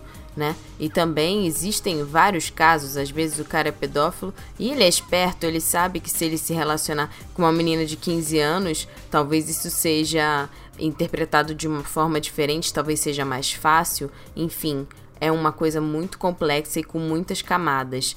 Por isso que cada caso tem que ser avaliado, né, com os profissionais competentes e perante a lei para que seja julgado de uma forma justa, o que muitas das vezes não acontece. Em relação a, a, conteúdo com, com pornografia infantil, né, a gente tem duas visões e o texto da Paloma fala bastante sobre isso. A gente tem uma visão internacional e a gente tem uma visão japonesa. E como o Japão tem sido cada vez mais cobrado, né, até porque o Japão é um país que faz parte né, do G7, que é o grupo de, de países com uma elite, assim, é, mundial, né? De se enquadrar dentro de parâmetros internacionais. Então, assim, a visão internacional, a gente diz, assim, sobre conteúdos com pornografia infantil, mais focado pra, tipo, quadrinhos, mangás, anime, coisas do gênero, né? Foi uma coisa que, tipo, ainda. A Inglaterra é um dos países que mais é, pega no pé em relação a isso, no entanto que, tipo, o Reino Unido proibiu a venda e distribuição de mangás que tenham histórias que contenham violência sexual infantil. Isso já é um posicionamento, assim, bem claro sobre como eles estão lidando com esse tipo de conteúdo. Mas é, não é só no Brasil que a legislação existe brecha, né? Então, assim, é, teve aquele caso, né, pá, de, dos Simpsons que o juiz, tipo, um juiz, ele afirmou, né, numa decisão que os personagens dos Simpsons que é, eles poderiam ser ilustrados em cenas sexuais, porque ele concluiu que esses personagens eram deliberadamente diferentes de qualquer aparência que um ser humano poderia ter e por isso não ia ter nenhum problema em ter pornografia no seriado. Então assim, a gente sabe que, gente, Simpsons tinha também. É, não é para criança, né? A gente sabe, Simpsons não é, ninguém, não é para criança assistir. É, não significa que é desenho que é para criança, né? Exatamente. É, mas ao mesmo tempo você fala, tá, se você, se você dá, se você abre essa brecha juridicamente, você tá falando que o Bart, que é uma criança, ou que a, é a Lizzie, né, o nome dela, eu não vou lembrar agora. Hum, Lisa. Isso. Que também é uma criança e estejam nessas situações. E daí você fala, calma, calma, uma coisa é uma coisa, outra coisa é outra coisa. Putz, é verdade. Então, tipo, não é porque os caras são amarelo e tem três dedos que, tipo, não estão não, não relatando alguma coisa da Exato. sociedade, sabe? Sendo que, cara, o Simpson sempre criticou é- coisas da É sociedade. basicamente o que eles fazem, né? então você fala, porra, velho. E essa questão, tipo, dessa ambiguidade tem muito a ver com a visão que o Japão tem em relação a esses mangás, a esses doujinshis, a esses animes que, né, tem sexualização infantil. É, assim, agora a gente tem uma lei, né, no o Japão ele meio que foi forçado, né, por conta dessa, dessa questão dele agora tá fazendo parte cada vez mais de- dessas questões internacionais, fazer parte do G7 e tal. Em 2014, é, eles, eles modificaram, né, então a, a legislação e a venda, distribuição e a produção de pornografia infantil passou a ser ilegal. Só que, como sempre, existem muitas brechas e áreas cinzas em relação a isso, né? E não é só em relação a mangá e tudo mais. Então tem a- pode ter a ver com idols, com mangás, animes, jogos também. Então é uma, é uma lei também muito recente. Essa questão de. que foi uma coisa que fez com que aquele autor de Samurai X, né, fosse, fosse preso. O que mais pega lá é essa questão de você ter posse, produzir ou distribuir materiais de pornografia com meninas reais. Só que não existe uma restrição quando a gente fala de meninas 2D né, com cenas que também são violentas. Muitas vezes existem coisas absurdas em relação a, tipo, estupros violentíssimos, coisas extremamente gores, enfim, monstros e coisas do gênero, justamente porque eles dividem, né? Então, ah, não, como é um, como é um anime, como é uma coisa de ficção, não tá acontecendo com gente real, então é menos problemático. É. é. E no Japão, gente, eu acho que assim, é importante fazer um recorte. Eu acho que até o Kitsune, no vídeo dele, ele fala que assim, o processo criativo de expressão cultural no Japão é, é diferente quando a gente vai falar ou aqui do Brasil, ou quando a gente vai falar dos Estados Unidos, ou quando a gente vai falar de algum país da Europa, ou quando a gente vai falar da Rússia, enfim. Foi um processo diferente de outros países. Principalmente por conta, depois da Segunda Guerra, que, né, a gente sabe, Japão ficou do lado da Alemanha, então ele sofreu sanções internacionais pesadas, né, na... porque, porra, né, foi uma parada surreal que, que o Japão fez também na Segunda Guerra Mundial. E você rolou várias intervenções no Japão. Então você rolou lá o exército é, dos Estados Unidos, né, lá, e até hoje eles estão lá, eles têm base lá, né, você rolou uma, uma mudança na própria língua no Japão, né, então, tipo, o, o uso de vários termos em inglês começou depois da Segunda Guerra Mundial, então, assim, o Japão, ele teve um, uma, digamos assim, uma inspiração direta e obrigatória, praticamente, do Ocidente, né, por conta, principalmente por conta dos Estados Unidos. E, ah, nos Estados Unidos, nessa praticamente na pouco, pouco tempo depois ali, uns 15 anos depois de todo esse processo internacional com os Estados Unidos, você rolou no, no próprio Estados Unidos o, o, o selo, né, de censura dos quadrinhos. Sim. Então você tinha ali.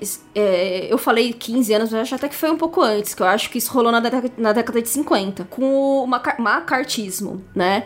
Que foi uma lei estúpida, entendeu? De que, tipo, tudo era comunismo. Os quadrinhos, tudo que rolava lá era comunismo. Sim. Então, uh, a gente tava em plena Guerra Fria. Então, assim, você tinha um, uma censura muito forte nos quadrinhos. E como os Estados Unidos era muito forte ainda no Japão, com toda essa expressão cultural né? E também com os mangás, e principalmente os mangás, né, crescendo muito, você tinha uma realmente uma uma intenção do, dos Estados Unidos de começar a transportar muito dessa, dessa, uh, desse moralismo para os mangás japoneses. Uhum. E o Japão, a sua classe artística bateu muito pé. E eles criaram a primeira lei sobre essa censura, né? Do tipo, meu, na verdade aqui meio que vale tudo, desde que você não mostre os órgãos sexuais explícitos, tá tudo bem. Então por isso que quando a gente lia o Love Hina ali, na, na década de 90, você tinha, ah, a galera nas, nos banhos termais, entendeu? É, passava uma fumacinha nas partes íntimas. Não mostrava nada, entendeu? Muito disso que eu vejo também é uma maneira do Japão rebater, não defendendo ele, obviamente, mas, tipo, é rebater com... porque quando os Estados Unidos ganham a guerra, eles também dizem que o Japão não pode mais ter exército. O Japão, desde então, eles não possuem exército no país. Então, para exercer um domínio, até mesmo com os outros países é, em volta dele, ele começa a investir no soft power. E sendo os quadrinhos uma maneira de se expressar, mas também de exercer o próprio soft power. Então, no momento que entra essa censura em um material que é onde eles conseguem divulgar a si mesmos, então, é uma maneira que ele é a única maneira que sobra para eles de falar sobre a cultura e falar sobre isso, sobre o seu país e, e defender a sua cultura. Então, eu acho que essa censura também foi algo que os artistas rebateram muito fortemente por conta disso. Não, é exatamente isso, assim. Mas, assim, na época, você tinha um, um sentimento também, né, japonês, assim, que...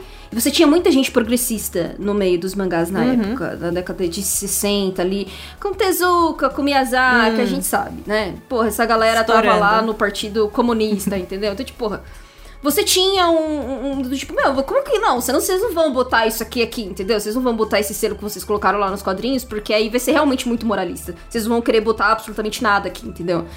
Então você tinha, você, eles fizeram essa lei para prevenir isso, uhum. entendeu? Só que assim, aí você chega 30 anos depois, mas né, que aí começa o 90, que é esse, esse processo do tipo, não, a gente vai exportar pra caralho a nossa cultura, entendeu?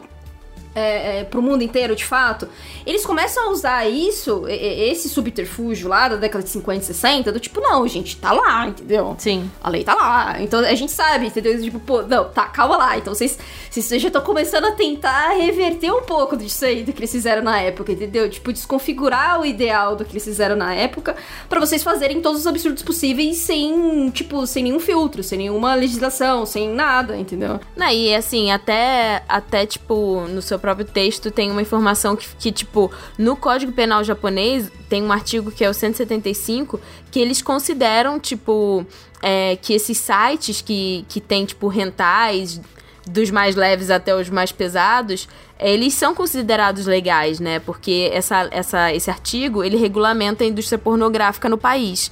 Então, existe uma série de, de, de brechas que acabam defendendo né, esse tipo de conteúdo e com que faz com que as pessoas possam consumir e produzir isso.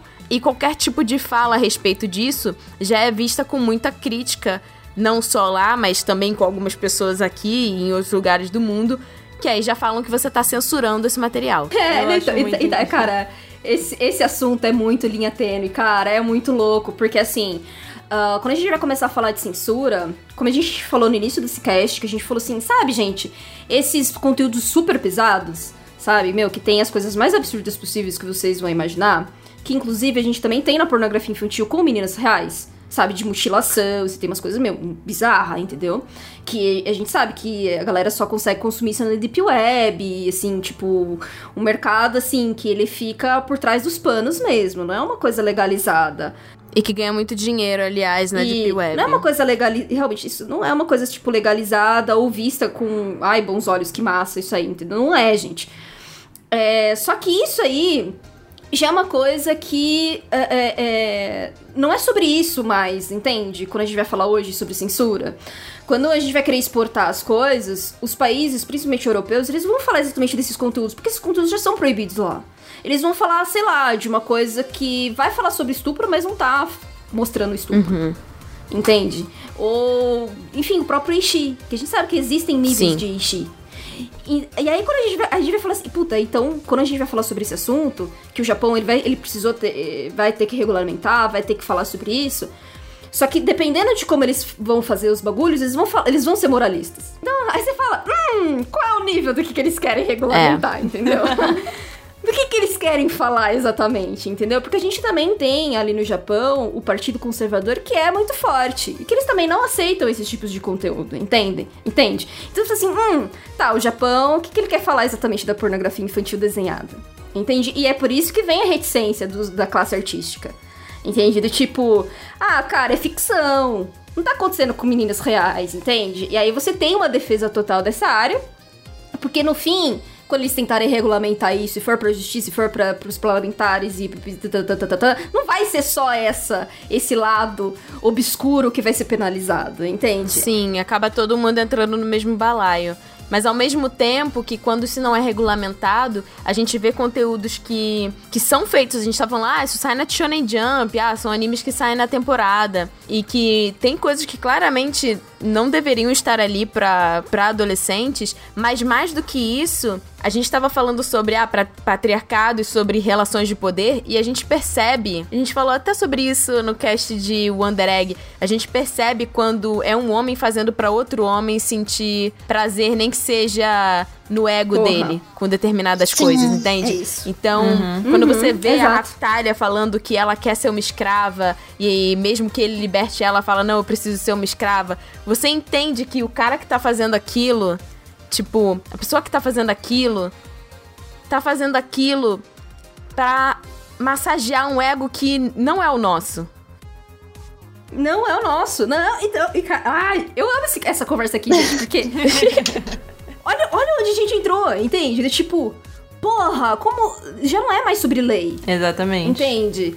É sobre sociedade, é sobre a problemática do que a mulher sofre. Então, do tipo, cara, como que a gente resolve uma parada dessa? Beleza, pode regulamentar. Você falou Shonen Jump, você não pode mais fazer isso aí, não. Você não pode mais colocar um Chiloviru numa, numa mensal. Não, isso aí vai ter que ir pra Seinen, isso aí tem que realmente a gente tem que colocar isso aí indicativo. Os Senens, inclusive as demografias aqui, a gente tá falando de menino, não. Agora vamos colocar uma faixa etária aqui fiel. Vamos seguir que nem o Brasil segue. É juvenil? Juvenil é 14 anos, gente. Isso aqui pode ler. Se tá, tá indicativo, isso aqui tem. Vai, vai ter putaria em algum nível? Isso aqui é mais 18. Não importa. É. Não quero saber. Entendeu? Não vai estar mais na Shonen Jump. Mas qual, como que a gente vai fis- fiscalizar isso? Como que a gente vai saber que o moleque do colegial não vai estar mais comprando essa revista de mais 18? Essa revista de mais 18. Tudo que é proibido parece que, que a molecada curte mais, né? Oi, como? Exato! Olha o problema que a gente se enfiou. Porque a gente vai, vai, vai entrar po- num papo que nem droga. Ah, o negócio do Death Note mesmo, tipo, os caras foram lá e reimprimiram, entendeu? Só popularizou. É sobre as nuances cinzas, né? Teve um comentário que eu achei muito interessante no, de uma pessoa que comentou no seu post. Eu queria ler ele aqui porque eu acho que ele é interessante de ser debatido. A gente tava falando sobre, ah, quem assiste, quem, quem joga jogo é, violento tem.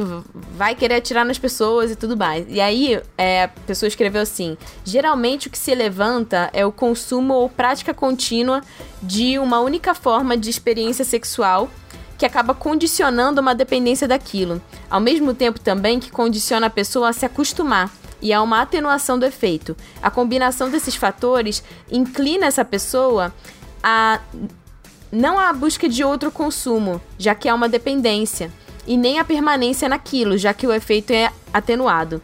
Então a pessoa busca uma coisa com impacto mais forte dentro daquele interesse. Da forma como que é sugerido ao longo do texto, essa situação acaba acarretando na possibilidade de que, de que o que aconteça seja o exato contrário do que é sugerido pelos que passam pano. Ao contrário do que sugerem, o que ocorre é que o consumo desse material gera uma dependência e que, em certo ponto, a atenuação do efeito pode acarretar em algo de impacto maior, que nesse caso são crimes. Sim, isso me lembra, esse comentário, me lembra muito. Eu vi aquele documentário Hot Girls Wanted Netflix, que é sobre as mulheres na pornografia. E tem uma parte que cita que, assim, conforme geralmente o homem, né, vai consumindo mais a pornografia, vai se tornando comum para ele e ele vai buscando coisas mais tensas, entendeu? Porque aquilo já tá, já é normal para ele aquela dependência. Então, por isso que cada vez, conforme a pornografia foi aumentando com abusos, com, com violência contra a mulher, sabe? Então, é bem isso, é o consumo de dependência. Para ele, para o homem que tá assistindo o pornô, aquele sexo mamãe e papai já não é, não, não é mais interessante para ele. E aí ele vai indo mais fundo e chega nos locais problemáticos, né? E os próprios. Eu já vi até entrevistas de homens que eram dependentes de pornografia que eles mesmos falam que tem vergonha do tipo de conteúdo que tiveram que consumir para chegar nesse. Nessa endorfina, né? Não sei qual é o nome do, do hormônio que o cérebro libera quando, tipo, você sente prazer. Mas só que isso é muito louco mesmo, realmente. Porque é um, Teve esses dias até. Eu participei como imprensa pela. Uma, uma conversa com o Hugo Katsu e ele fala sobre, tipo, pornografia e corpos amarelos. E uma conclusão, assim, que eu cheguei é, tipo, que é uma questão. Acho que a pornografia hoje, eu acho que cabe também na discussão, é que é uma ambivalência muito forte. Então, no caso, tipo, a, a gente sabe que a pornografia é algo que nunca vai acabar. Do tipo, a pornografia não tem fim. Nunca vai ter fim. E... Sempre vai ter um jeito, sempre vão ter. E, tipo, não é uma questão de proibir a pornografia, mas como você usa da pornografia também para que hajam outras discussões. Então, tipo, é uma, é uma linha muito tênue, é algo muito problemático, mas que, tipo, como a gente faz disso, como a gente, o que a gente pode aprender disso. É, assim como, por exemplo, ah, tem mulheres que se descobrem sexualmente ou se libertam sexualmente com, por exemplo, a BDSM. Ok, existem, existem tipos de fetiches que com consentimento tá tudo bem. Se tem consentimento, se, sabe, se tem respeito pelos dois lados, se você tem a palavra lá que eles chamam, né, do tipo, a safe, safe word, meu, é isso, é. funciona e acabou, uhum. entendeu? Não, e não só consentimento, mas também é, a questão é, etária, né? Gente, porque tem umas Sim. pessoas que falam assim, não, porque teve consentimento, a criança quer namorar comigo e tal, sendo que a pessoa, sendo que a criança não sabe nem não, é separar assim as coisas. Mas é porque as pessoas elas colocam muitas coisas num balaio. Então, tipo assim, Sim. ah, é aquele hentai que tem uma menina sendo destroçada, estuprada, não sei o que, por um monstro. Aí você coloca no mesmo patamar é, não, que um BDSM, tag, inclusive, sabe? BDSM, né? Esse bando de arrombado coloca lá a tipo, tag, Pois BDSM. é, aí, aí assim, realmente, tipo, eu, eu não sei, sinceramente, isso é uma questão que, tipo, daria para discutir por horas e milênios, mas assim os pesos e as medidas das coisas são, são realmente muito diferentes de pessoa para pessoa, entendeu? Da, da, criação da pessoa, da cultura da pessoa, então isso é muito, muito diferente. Mas em relação a como as obras tratam, né, do assunto envolvendo menores e relacionamentos, eu fiz uma, uma divisão aqui. É, porque, porque também existem pesos e medidas em relação a isso, né? Então, assim, a gente tem coisas que estão muito dentro de uma área cinza e tem coisas que já são totalmente explícitas. Mas o que está dentro da área cinza geralmente gera um incômodo, mas não gera um debate. E agora a gente está vendo algumas coisas mudando. Então, por exemplo, é, o age gapping, que é tipo uma diferença grande de idade entre personagens. A gente vê isso em muitos animes, principalmente shoujos né? É, a gente tem, às vezes, as, é, teve um caso, né, que foi o Koiwa Meagari no Yoni, que foi um dos poucos animes que eu vi que teve responsabilidade em falar sobre o assunto. Que a menina tinha 17 anos e o cara tinha 40. Ela tá, trabalha no mesmo lugar que o cara. E ela, tipo, claramente dá para você ver que ela tá tentando suprir problemas psicológicos dela e colocando isso em cima do cara. E o cara claramente fala: Eu tenho idade para ser o seu pai, tipo, não vai rolar nada. E não rola nada. Ela fica numa questão platônica e eles se ajudam, né? É, mutuamente a, tipo, a perseguirem os próprios sonhos. Eu não sei como o mangá acabou, eu tô falando do anime. Mas foi um dos poucos que eu vi que teve uma uma responsabilidade em tratar sobre isso. Porque não é sobre, tipo, não, cara, não vamos falar sobre isso. Não é como se, tipo, muitas meninas com 17 anos se interessam por caras muito mais velhos. Então, assim, não, não vamos falar sobre isso. Foi o assunto que a Pá tava falando. Ah, quando a pessoa escreve uma história, às vezes ela tá escrevendo uma história baseada na experiência dela, baseada em como ela era com 17 anos. E aí, tipo, ah, não, você não pode escrever mais sobre isso. Não é sobre isso, mas é sobre a forma como você fala. Né? Exato. Né? É, inclusive, isso virou uma discussão no Twitter né, sobre isso. Ah, então quer dizer que não pode ter mais ter personagem estuprador, não pode ter mais um personagem que mata gay, não pode ter mais um personagem é, que uh, é um assassino, que é um psicopata. Gente, cara, é, é, é, imagina se a gente não tratar dos problemas que rolam na sociedade, que são problemas reais, mas de uma maneira crítica, responsável, mostrando que, tipo, vê, vê como ele tá errado, entende? Então é isso, você não vai poder mais fazer nada, culturalmente falando, você não vai poder expressar é, é, os problemas que acontecem realmente mais. E você não vai poder fazer mais vilão, entendeu? Tipo, pô, não é sobre isso, entende? É preciso sim falar sobre os problemas e que existem pessoas homofóbicas. Que existem é, pessoas que são homofóbicas e violentas, entende? Mas é a maneira que você escreve. E a maneira como é mostrado e retratado, né? Sim. Exato. Você tá o quê? Você tá querendo fazer sensacionalismo em cima disso? Ou você tá querendo normalizar isso? Ou não? Você tá querendo realmente colocar isso como um problema é. na sociedade? Você tem várias formas de você expressar isso, entende? Então, quando a gente vai falar, por exemplo, de Tato no Yushi, que você falou da escrava da Raftalha. Pô, então. Aquilo é uma normalização. Aquilo é uma romantização, Nossa, né? total. É uma, é uma romantização desse processo. Ali é sobre relação de poder, entendeu? Do tipo, é, é a mulher ceder, uhum. é a mulher dar, é a mulher abaixar, entendeu? Do tipo, Ser submissa. se colocar numa. Exatamente, numa situação de submissão. E, e, e você poderia falar desse mesmo problema de Tatenoyoshi, de, de escravidão, com uma visão completamente diferente e tratar da mesma, do mesmo assunto, Sim. entende? E não é um problema. Então o assunto em si, gente, não é um problema, né? É, é, é como isso é expressado, cara. Então quando a gente vai falar de pedofilia e violência e como isso é colocado na cultura, a gente vai falar sobre isso, sobre leis, sobre a questão social, sobre a questão das relações de poder. Não tem jeito, gente, não tem como escapar, sabe? Uhum. A segunda que eu coloquei foi em relação a, aos casos que são imoto né? Que é tipo incesto e geralmente entre irmão e irmã. Muitas vezes os dois são menores de idade, mas às vezes ela é menor de idade e ele já é maior de idade. E tem vários, é, vários animes que falam sobre isso, que romantizam isso, né? Tem Oreimo, é, o No Game No Life. Alguns casos são mais escrachados, outros casos são mais subentendidos, né?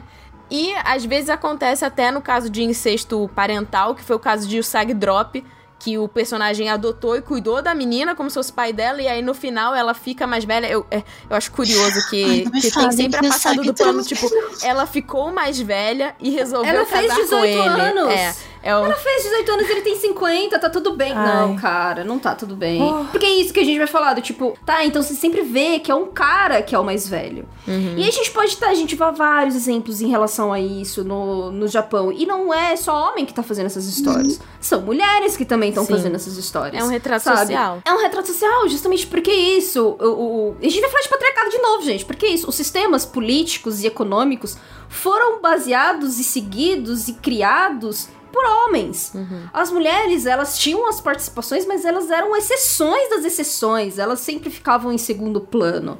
Entendeu? No máximo, elas podiam ler e escrever. Entendeu? Você ser realmente um, um romancista, você não podia se você era mulher, entendeu? Você queria ser cientista, você tinha que mudar o seu nome, porque você não podia ser seu Eu tinha que ajudar mulher. seu marido, né? E exata, exatamente, do tipo, não, então se você se você se você é casada com um cientista e você também é cientista, não, você vai dar tudo isso pro seu seu marido, entendeu? É ele que vai levar o crédito. Então, isso foram isso, gente, isso foi criado por séculos. Isso foi, sabe? Isso é uma coisa que já tá, ó, ó, ó. E isso é moldado até hoje como sociedade. Então. É um outro caso também em relação a essa questão de, de relacionamento com menores e, e, e, essa questão do poder é o caso de professor e aluno, que tem muitas, muitas obras que falam também sobre isso, né? É, tem o caso dos pais da Toru, por exemplo. É, eu sei que vai sair, não sei se vai sair um anime ou vai sair alguma coisa, isso e particularmente me incomoda, mas tudo bem. Não, e não, e cara, e não é só os pais do Toru, a gente tem a Otani com o Kureno. Uh, o em, Terada em Furuba a gente com tem a três Rika, exemplos. Em Sakura Card É, é. Captors também. E uma coisa que eu achei interessante que a Mo... Não. Não, é que isso da, da Sakura Card Captor, gente, quando eu era criança, eu achava muito lindo, tá? Eu achava assim, eu queria um romance desses pra mim, sabe? E aí, quando eu tava lendo mangá, meu pai me deu mangá, eu tinha o quê? Uns 14, 15, foi meu primeiro mangá. E quando eu tava lendo e eu notei o que tava acontecendo, nossa, minha cabeça, assim, explodiu, sabe? Ai, amiga. Eu tava super tipo, ai, o romance deles é incrível. Daí eu com 14, 15 lendo, tipo, não. Isso aqui não é incrível. Peraí. É, sim. E, e esse lance da, da Rika e do Terada, a Mo até é, colocou um lembrete, né? Que quando veio o, o Sakura, é, o Clear Card, parece que elas fizeram uma retratação, assim, tipo, meio que elas acabaram. o professor sumiu. Foi, foi excluído daquele mundo e, e mudaram a menina de escola. Porque a gente também tá falando sobre questões é, como são questões sociais, a gente falou que autores falam sobre essas questões é, que são reflexos da sociedade. A sociedade tá mudando. É, só que assim, na questão do Clear Card, eles. Tipo, o, o professor sumiu, a Rika muda de colégio, só que tem o Ariel. Com a ex-namorada É. do. Sim. do Toya.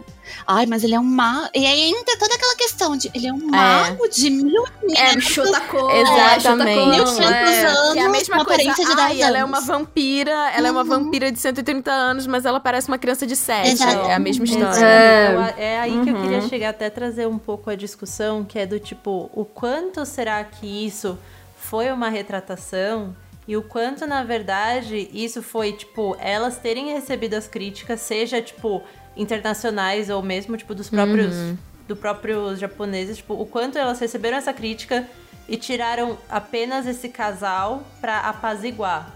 Porque, assim, ela mantém... É, Clamp mantendo essa questão do Aéreo com a...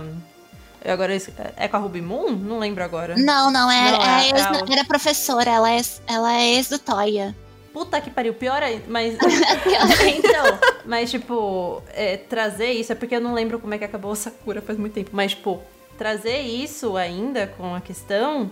É, o quanto quer dizer que elas realmente aprenderam, o quanto isso realmente foi algo pensado, ou foi, na verdade, algo pra continuar a comercializar, sabe? É, senão elas deixavam o Ariel adulto, né? Exatamente. É, é a mesma coisa, vocês lembram do Ascot com a Umi, né? Tipo, com a Marina em Guerreiras Mágicas, era o meu casal preferido, Uhum. mas tipo, meu, o cara é uma criança que ele toma a forma de adulto pra se relacionar. Mas tipo, continua sendo uma criança. Mesma coisa o Merupuri, quando lançou o mangá muito tempo atrás, Aham. que a Nossa, gente achava, tipo, maravilhoso, mas tipo, Então, e aí vem uma discussão. Será que, tipo, pô, será que então o Shotacon é mais. É, aceito. palatável do que o Lolicon? Pô, mais aceito do que o né? Lolicon? É o mesmo problema, gente. É o mesmo. É que eu acho que, tipo, claro que a gente não pode generalizar, mas eu acho que deve ter menos o que eu sinto pelo que, pelas coisas que aparecem, mas né, não, não como se eu fosse uma pessoa que buscasse isso. Mas a impressão que eu tenho é que, como não tem tanta essa relação de poder, a impressão que eu tenho é que não tem tanto essa questão de coisas explícitas num sentido violento e agressivo. E a impressão que eu tenho é muito mais como se colocasse aquela. É mais como se fosse, tipo, a, aquela pureza que também tem com o Lolicon, né? No mesmo, no mesmo patamar, mas que não evolui pra uma coisa tão violenta, explícita. Nem beijo tem. Sim, nem ela é, mais, beijo. ela é como se fosse, tipo, ah, ele é tipo um príncipe idealizado. Continua sendo um problema. Exatamente. O problema tá ali, ele não some. E é o que a gente falou, né? Os níveis. Do tipo, gente, isso aí, isso aí vai vender internacionalmente. E agora, e agora tá sendo tá sendo menos aceito, mas eu ainda vejo tipo o Shotacon presente em- nesses date simulators, sempre tem aqueles estereótipos, sempre vai ter um Shota. É, sempre tem um garotinho mais pequeno, mais frágil, né? Sempre tem. Aham. Mas aí eu Sempre já tem. acho, mas aí eu já acho engraçado que é uma questão de, de atitude, mas não necessariamente, por mais que ele seja menor, ele nunca é criança. E até um negócio que eu tava pensando, por exemplo, o de Merupuri e do Oscott também, de, de Guerreiras Mágicas. O quanto eles não mantêm, tipo, a, a idade é a, a. Ai, como é que fala? A questão vai estar na idade, porque o corpo eles já transformam num homem adulto.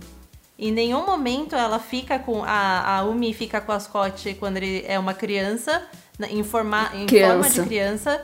E o em Merupuri também, o príncipe, a menina fica com o príncipe enquanto ele tá na Sim. forma de criança. Eles só se tocam quando ele assume uma forma adulta. É, existe uma É, diferença. então, em Sailor, em Sailor Moon, olha. Agora, em, em Sakura no Clear Card, eu não sei se, tipo, se o Aereo assume essa forma adulta. Ele assume, Liz? Ou ele fica o tempo todo como Quando criança? eu vi os dois de mão dada, ele tava como criança. E eu fiquei tipo, cá, cacá, cacá. E aí, tipo, parei. Sabe? É, porque foi, foi, no- foi no- exatamente Uhum. no primeiro episódio, assim. Tipo, fala que a Arika se mudou e papapá, papapá. E de repente tá o Aero de mão dada com a professora. E tipo, Tirou sua calcinha e sutiã, ficando apenas de Ah. calcinha e sutiã. Tipo, não Ai, fez porra nenhuma. Exatamente. Ó, um, um caso também que a Jojo é, lembrou aqui de professor e aluno é o caso da Sugawara em Araburu, né? Que a gente falou sobre isso no cast de Araburu Nossa, também. sim. E aí, nessa linha tênue também, que não é mais tão tênue, tem a questão, a gente tem sim, o, o- tem o, o hentai explícito com menores, mas a gente tem o eti, que a Paloma tinha falado, né? Que assim, o eti, ele muitas vezes é normalizado porque existe, ah, existe um planejamento que ah, esses personagens eles são planejados para serem um par romântico, ou ah, eles têm a mesma idade, ou ah, é apenas uma brincadeira. Então o eti ele acaba sendo muitas vezes acidental e cômico, mas também muitas vezes sem consentimento. Então ele fica ali naquela área cinza de abuso, que é normalizado e aceito e ah, é engraçadinho e eu lembro que quando eu era jovem e eu via, eu meio que achava normal ter isso em anime, sabe? Eu não, eu não problematizava, porque eu não tinha um senso crítico a respeito disso. Só depois que eu cresci que eu comecei a sentir Sim. incômodo. Então eu vejo, tipo, ah, meninas novinhas vendo esses animes, e às vezes, ah, eu posso parecer, vão falar assim, nossa, Tatiana é muito conservadora, Carolinha, não sei o quê. Mas eu- Moralista. é, moralista, censuradora. Mas eu fico pensando, tipo, cara, uma menina que só consome isso, será que ela pode, inconscientemente na cabeça dela, relativizar determinados abusos? Óbvio que sim. A sei. Liz tava falando quando ela via Sim. criança lá com a Rika e o professor, ela achava lindo. Porque imagina se ela tivesse consumido só, só coisas relacionadas a isso, sabe? Não sei. Tipo, Às vezes. professor e aluno, sabe? Aí, aí, aí fica muito, tipo assim, aquela questão, tipo, também particular de cada um. Mas às vezes eu fico. Eu, às vezes eu me preocupo, assim, com isso, né? E, e essa questão, né, tipo, dessas situações que ficam numa área cinza, é importante falar, né, como a Pá falou, que esses gêneros não são exclusivos de público masculino, né? A gente tem o shonen e seinen que tem isso, que acaba sendo mais comum, mas a gente também vê isso em revista Yuri, em BL, em shoujo, em josei. Esse tipo de coisa também aparece. E, e, e muito mais ligado à diferença de idade e essas relações de poder, né? Entre, ah, o cara. O cara Muitas de nós é até na professor e a menina é aluno. aí- É, a gente se apaixona por professor. Tem sempre um professor que é o crush é, das meninas, da sala, essas coisas. É, aquela questão que a- até que ponto fica no platônico e até que ponto isso Exato. gera margem para um abuso de uma Exatamente, pessoa que sabe o que tá exatamente. Não, acontecendo. inclusive a Ritinha, o que você falou é bem curioso, porque no Yuri é muito comum que não tem, é, é, existe essa inversão. Do tipo, não é a professora que tá, que tá tendo a relação de poder, não é a professora que tem a relação de poder, é o aluno que sabe exatamente tudo o que tá acontecendo e ele quer aquilo. Então, ele que tem a relação de poder, é ele que Nossa. abusa. Entendeu? No Yuri é assim, Caramba. normalmente. Então, é muito estranho. Assim, é muito estranho também pra mim, sabe? É, eu acho que também rola um processo de, disso que você falou, da, da própria castração, sobre falar sobre sexualidade na adolescência. Eu acho que rola um pouco disso também, sabe? Então, quando você vê essas histórias com essas inversões, eu acho que também deve rolar muitas coisas em relação a essa questão psicológica, social, cultural. Porque é isso, quando a gente vai falar de Japão novamente, a gente sabe de toda a problemática já de décadas é, de natalidade, dessa questão é, de, de, do sexo, entendeu? Do japonês ele, ele ter problemas de, de, se expressar, de se relacionar e tudo mais. Então, tipo, isso acaba é, influenciando em como os artistas japoneses criam suas histórias também. Não é? Não diria que isso é o que determina como as histórias são feitas mas isso reflete no, na psique, né, dos próprios japoneses, porque eu acho que isso é uma coisa bem particular do Japão, esse aspecto específico, sabe? De professor, aluno e essa esse iti que a gente vai falar agora, sabe? E essa questão assim, ah, por que meninas jovens, né? A gente já deu um spoiler sobre isso, né? Esses conteúdos eles incomodam, eles estão passando por essa regularização e provavelmente vão continuar a passar, né? Não pelo que as pessoas ficam chamando de censura, mas realmente por uma adequação, né, de conteúdos que evitem acabar incentivando determinadas práticas, né? Porque se a gente nega que, que algum conteúdo pode incentivar ou normalizar uhum. ou romantizar, a gente está negando a realidade, né? Então, a gente consegue perceber, como eu falei, que autores se alimentam, né, de fantasias que são machistas ou pedófilas com determinadas narrativas que criam conteúdo para que outros homens, na grande maioria, acabem se alimentando desse tipo de fantasia, né? Isso acontece também, tipo, em outro tipo de conteúdo, tipo fantasias sexuais que tem roupas de, de colegiais ou filmes pornográficos que se alimentam desse tipo de fetiche. Quando a gente gravou o, o cast sobre padrão de beleza, a gente falou um pouco sobre essa predileção de homens a valorizar uma beleza que é mais jovem, virgem, inocente, né? É, a gente vê a menstruação em muitas culturas e em muitos lugares sendo vistas como uma sujeira que tá manchando a inocência. Ela não é mais uma criança, agora ela é uma mulher.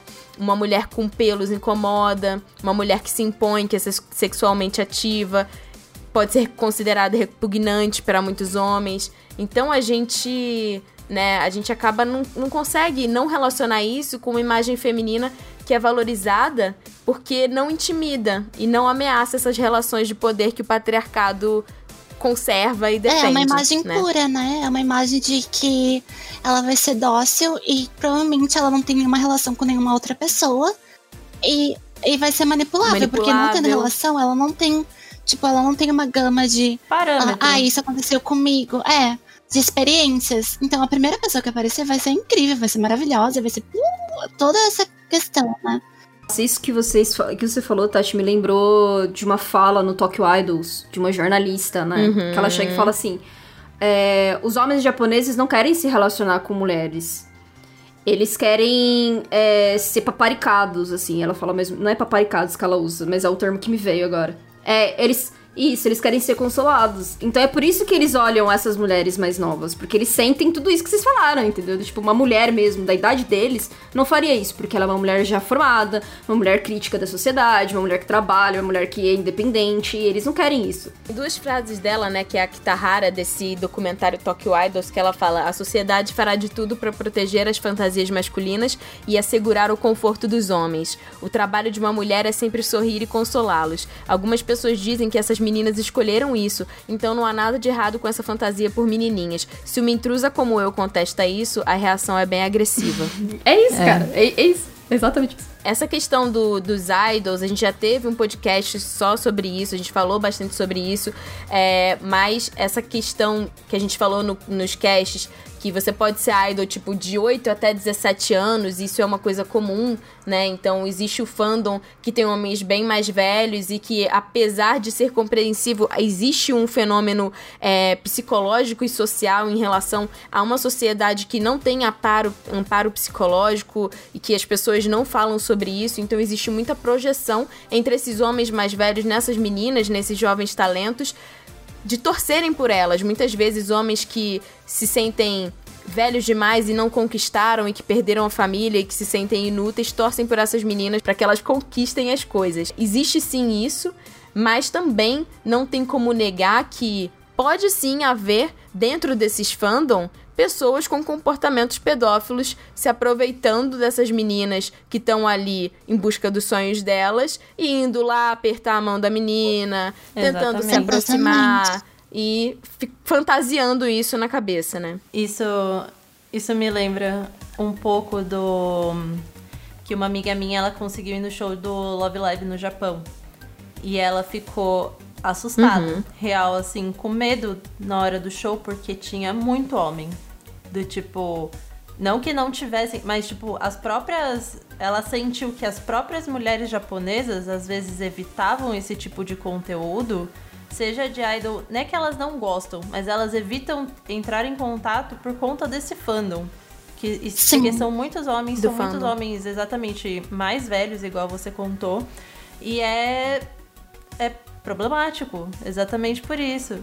Elas se sentem desconfortáveis, né? Não po é, eu só ia dizer, inclusive, que quando a gente vê muitos shows de idols, mulheres, é por isso que a maioria é homem, assim. Você tem mulheres que, eh, sei lá, adoram Blackpink, sabe, da vida. Ou, ou meninas, ou, enfim, idols que são ainda adolescentes, ou enfim, gostam da música e tudo mais. Mas só que não, não aparecem, de fato, assim, não não não estão ali nos shows, não estão presencialmente.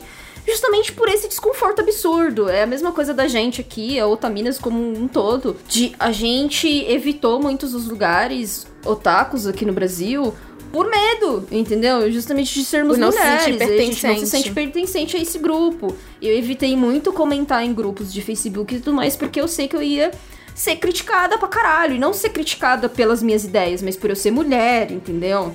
Então, e- e seriam comentários ofensivos. Então, É diferente do, do peso que, por exemplo, boy bands é, de idols têm em relação ao público feminino. Claro que elas ficam fantasiando também, e elas têm os favoritos, mas eu, particularmente, aí é uma questão, tipo, pode ser uma ignorância minha. Eu não vejo se popularizando ou saindo da bolha do Japão grupos de idols com menores de idade, meninos, tendo fandoms de mulheres mais velhas, como é o caso, proporcionalmente, que acontece com os Exatamente, grupos de idols femininas. Inclusive, se a gente olhar o fandom do BTS de maneira internacional, a gente vai ver, tem muita mulher, mas você tem muita galera LGBT também.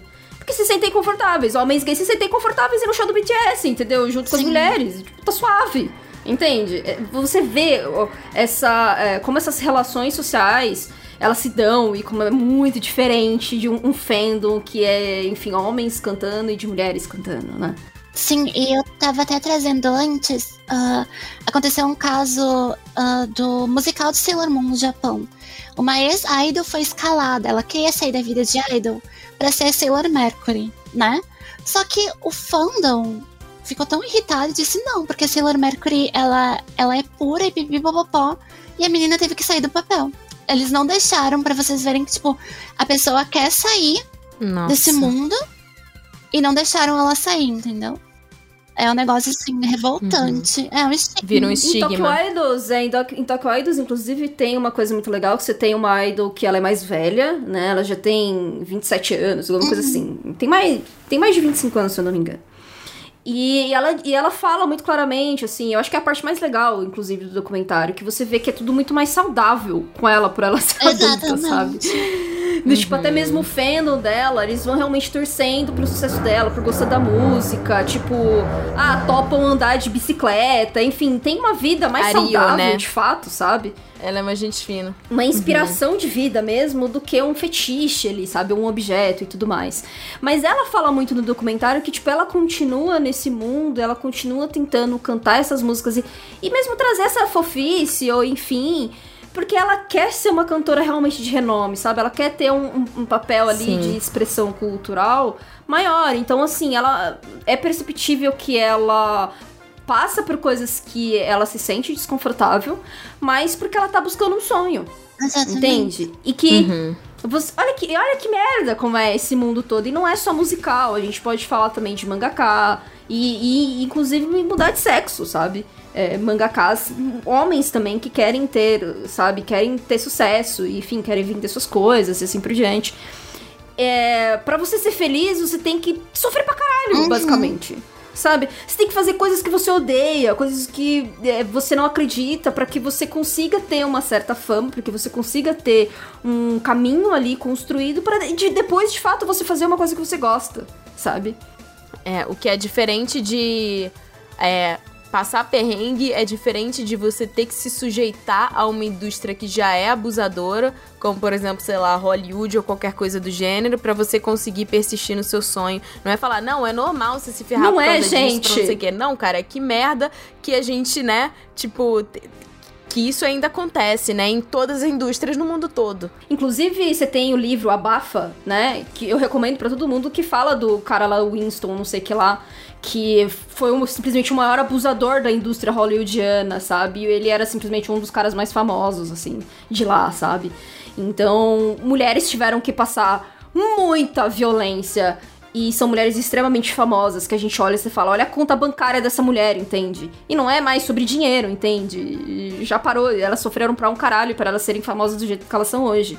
Então, uma desgraça, entende? E eu, eu, eu vou falar em nome de uma amiga minha que falou isso ontem. Te amo, Lúcia, muito obrigada por isso. Que falou assim, cara, a gente não devia sofrer para ser feliz. Exatamente. Não devia ser assim, é. entendeu? Não devia ser assim. Se a gente tem um caminho saudável e bom, todo mundo merecia ter esse, esse caminho saudável e bom para ser feliz. Ninguém precisa passar por essas, uhum. essas coisas, entende? Pra. Uhum. Ai, olha, olha agora minha conta bancária. Mas aí você vê a, a jornada da pessoa, sabe? Tipo, porra foi destruída psicologicamente falando. A conta bancária é enorme e anos terapia, né? E agora a gente fazendo um paralelo entre a galera idol e outros tipos de serviços ao público masculino mais velho, no texto da Paloma tem como, como explicar, né? Tem um fenômeno né, social chamado JK Business que eu acho interessante da gente falar a respeito e tem um documentário, né, que fala também sobre isso e eu vi esse documentário que Ai, a gente tá. É, o nome desse podcast devia ser, tipo, relacionamentos. É, menores relacionamentos e 50 tons de cinza. Porque são tantas áreas cinzas falando desse assunto. É, essa, essa questão do JK Business, ele é um mercado de exploração de meninas mais novas. Um, que não é diretamente um, rotulado como uma prostituição, né? Geralmente, tipo, são ele pode ser dividido entre duas, duas áreas. Ou é, fotos provocativas com roupas de banho, muito sugestivas, ou encontros de 30 a 40 minutos, geralmente com homens mais velhos, em cafés. Ou, né, que tipo assim, no Japão, os cafés para menores de idade, eles são vistos quase como, como bares, assim, porque a galera jovem vai, mas mas é tipo uma coisa mais badalada, não é uma coisa tão, sei lá, Starbucks, estou aqui escrevendo no meu notebook, trabalhando. E aí, tipo, existem esses representantes que são como se fosse, sei lá, esses caça-talentos que às vezes eles param as meninas na rua e eles falam, tipo assim, ah, você não quer ser modelo? Você não quer, sabe? E aí, assim, às vezes a menina, tipo, ah, é, tá precisando de, de dinheiro ou ela não tem muito suporte da família e ela tá, tipo, mais fragilizada e ela acaba topando. E às vezes os próprios pais, tipo, incentivam, né, tipo, posar de modelo e tal, pra, tipo, começar uma carreira idol, alguma coisa do gênero. E permitem que, tipo, não, porque tá tudo bem, porque os caras, tipo, não tocam nelas, né, ela tá só conversando, ou não, ela só tá tirando foto de biquíni. E assim, é, eles chamam essa questão das, das fotos, né, provocativas de biquíni de chakuero, né? E assim, esses pacotes, a pessoa pode ganhar milhões de ienes, tipo, é cerca de 4 a 5 milhões de ienes, né? Que Meu seria, Deus. tipo, 190 mil reais. Que? Mas né? esse, esse valor é quanto? É anual? Aqui tá falando por packs de fotos. Dependendo do tipo de, de pack de foto, o que você pode ganhar vendendo os packs Minha de nossa. fotos. Aí depende da quantidade, da veiculação, sim, sim. qualquer coisa do gênero. E, e aí, tipo, esse é um documentário, né, da BBC que fala, né, sobre isso. E, né, você percebe que é uma indústria, tipo, que é super lucrativa. E fica uma coisa meio que silenciosa, porque, tipo, ah, não existe, tipo, uma violência, não existe um, um abuso é, necessariamente físico, mas você sujeita essas meninas que são menores de idade a estarem nessas situações com caras mais velhos, às vezes com o próprio aval da própria família. Eu fiz um curso recentemente que chamava Tóquio Lado B.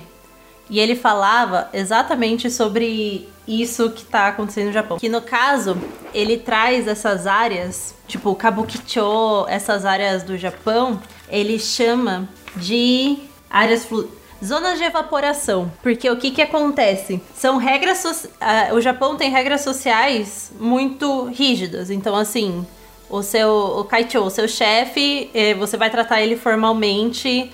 Então, eles estão o tempo todo com essa pressão e esse estresse de andar sempre na linha. Então, o que, que acontece? Quando eles criam essas zonas de evaporação, é literalmente esse respiro que ele pega e faz tipo. Uf. Porque o que, que acontece?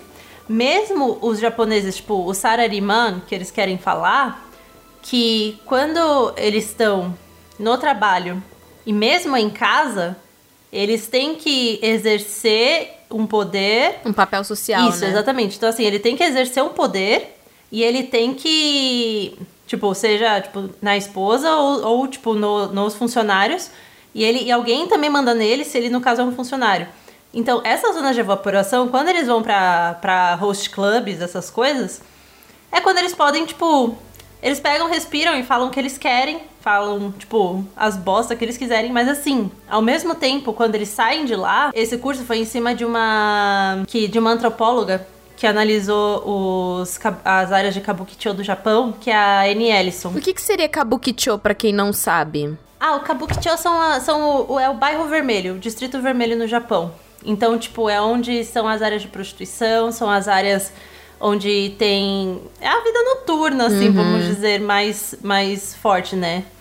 E aí nisso, ela conta que ela sentiu muito isso na visão, que ela, ela foi ela, tipo uma americana de olhos verdes, mas só que ela fala japonês fluentemente. Ela trabalhou no host club para analisar é, o comportamento, né, uhum. dessas pessoas, exatamente tipo o papel de antropólogo. E ela conta que a, a mudança de expressão do cara na hora que ele sai daquele lugar. Porque no momento que ele passa aquela portinha, ele não sabe quem é você, ele não sabe, tipo, você e ele não tem nenhuma conexão. Então é exatamente isso que eles têm. Essas zonas de evaporação são exatamente essas áreas que você tem para se aliviar dessa pressão inteira que eles sofrem na sociedade. Quase como se fosse tipo um anonimato da internet só que Exato. real. E às vezes eles usam até pseudônimos, né? Eles não, não falam o nome deles, né? Quando eles uhum. vão pra esses lugares. E quando eles estão. Isso é muito interessante também de anonimato, porque o que que acontece? Mesmo os japoneses na, é, em redes sociais, estilo Tinder, essas coisas, Twitter, eles nunca usam os nomes deles. Por quê? É exatamente porque esse anonimato permite que eles falam o que eles querem. Uhum. Sem Ser estar relacionado mesmos. a. É, Inclusive, voltando para a questão dos mangakas rapidão, a maioria dos mangakas de pornô usam pseudônimos. Ninguém sabe quem são. Entendeu? Do tipo, que nem eu falei para vocês, do tipo, muitos deles fazem por dinheiro. Eles não fazem porque eles acreditam naquela pornografia. Óbvio que você tem gente que é, você fala, meu, tô colocando todos os meus fetiches aqui. Mas não é só sobre isso, entendeu? Não é só as pessoas, não é só pessoas fetichistas que estão lá fazendo os mangás pornôs, entendeu? Eles fazem porque sabe que dá dinheiro. Do tipo, mano, isso tem uma indústria. Eu sei que eu não vou, eu não vou conseguir criar algo na Jump fazendo isso aqui. Mas é o início. É o início da minha carreira. É o início onde eu vou conseguir testar todo o todo meu traço. E eu eu vou ganhar uma grana com isso. Entende? E aí, assim, é, um in... é, a primeira é a primeira parte de entrada, entendeu? E aí vai, ah, não, agora eu quero falar sobre o que o que eu quero mesmo. Beleza, só que é isso, meu, já ficou muita coisa ali. Ele já sabe o que faz muito sucesso. Entende? Então do tipo, eu não sei se foi até o mangaka de Shokugeki que o traço dele, ele era, ele desenhava hentai antes. Engraçado que as pessoas pensam: "Ah, não, porque sociedade japonesa, tipo, não, eles são estereótipo, ah, são certinhos, ah, tem muitas normas, ah, não sei o quê, tipo, como que tem, né, esse outro lado. Porque é aquilo, tipo, as pessoas, tipo, tem uma série de papéis sociais que elas têm que cumprir, e aí existe todo um submundo que é consumido por debaixo dos panos, né, pra aliviar qualquer frustração ou coisas do gênero. Não. E eles não discutem eles não isso. discutem isso. E eles não Exatamente. Isso. isso. é outra coisa que tinha nesse, nessa pesquisa da Anne Ellison. Que quando ela contava que ela estava estudando os japoneses a partir, tipo, dos host clubs, os caras falavam, hã? Vai estudar o A, vai estudar sobre o Ikigai. Tipo, sobre o que é ser, tipo, um japonês. Uhum. Ela falou, não, mas isso aqui, tipo, é sobre. Tipo, vocês estão aqui, faz parte de vocês. Faz parte da cultura, por E aí, quando eles pano, se né? tocavam, eles não queriam mais conversar com ela, porque eles achavam uhum. que ia ser, iam ser expostos. É. E, é, e esse é coletivo. É tipo uma Gente, é coletivo. Né? É assustador. E, e, e, esse, esse documentário da BBC que a Tati falou também vai um pouquinho de encontro nisso. Você vê que pessoas é. elas sentem muita vergonha de falar sobre qualquer outra coisa que não esteja ali na norma. E aí, quando ela consegue entrevistar um pedófilo, uhum. que ele uhum. se assume pedófilo mesmo, é. que tem uma boneca, e essa parte, gente, é uma das partes que eu fiquei mais assim, horrorizada. Assim, eu fiquei assim, meu Deus. Tem um quê de sensacionalismo ao mesmo tempo com um quê de pena, um, um sabe? Você fica, meu, é um, é um sentimento, assim, é um misto de é. E também tem que lembrar também que, tipo, é a ótica americana barra inglesa, ocidental, em torno desse fenômeno, né? Então, tipo assim. É, você vê que assim, quando você vê a pessoa falando e ele quer mostrar o rosto e tudo mais, você vê que, tipo, mano, ninguém quer estar tá com, aquela pessoa. Nem, nenhum japonês quer estar tá com aquela pessoa.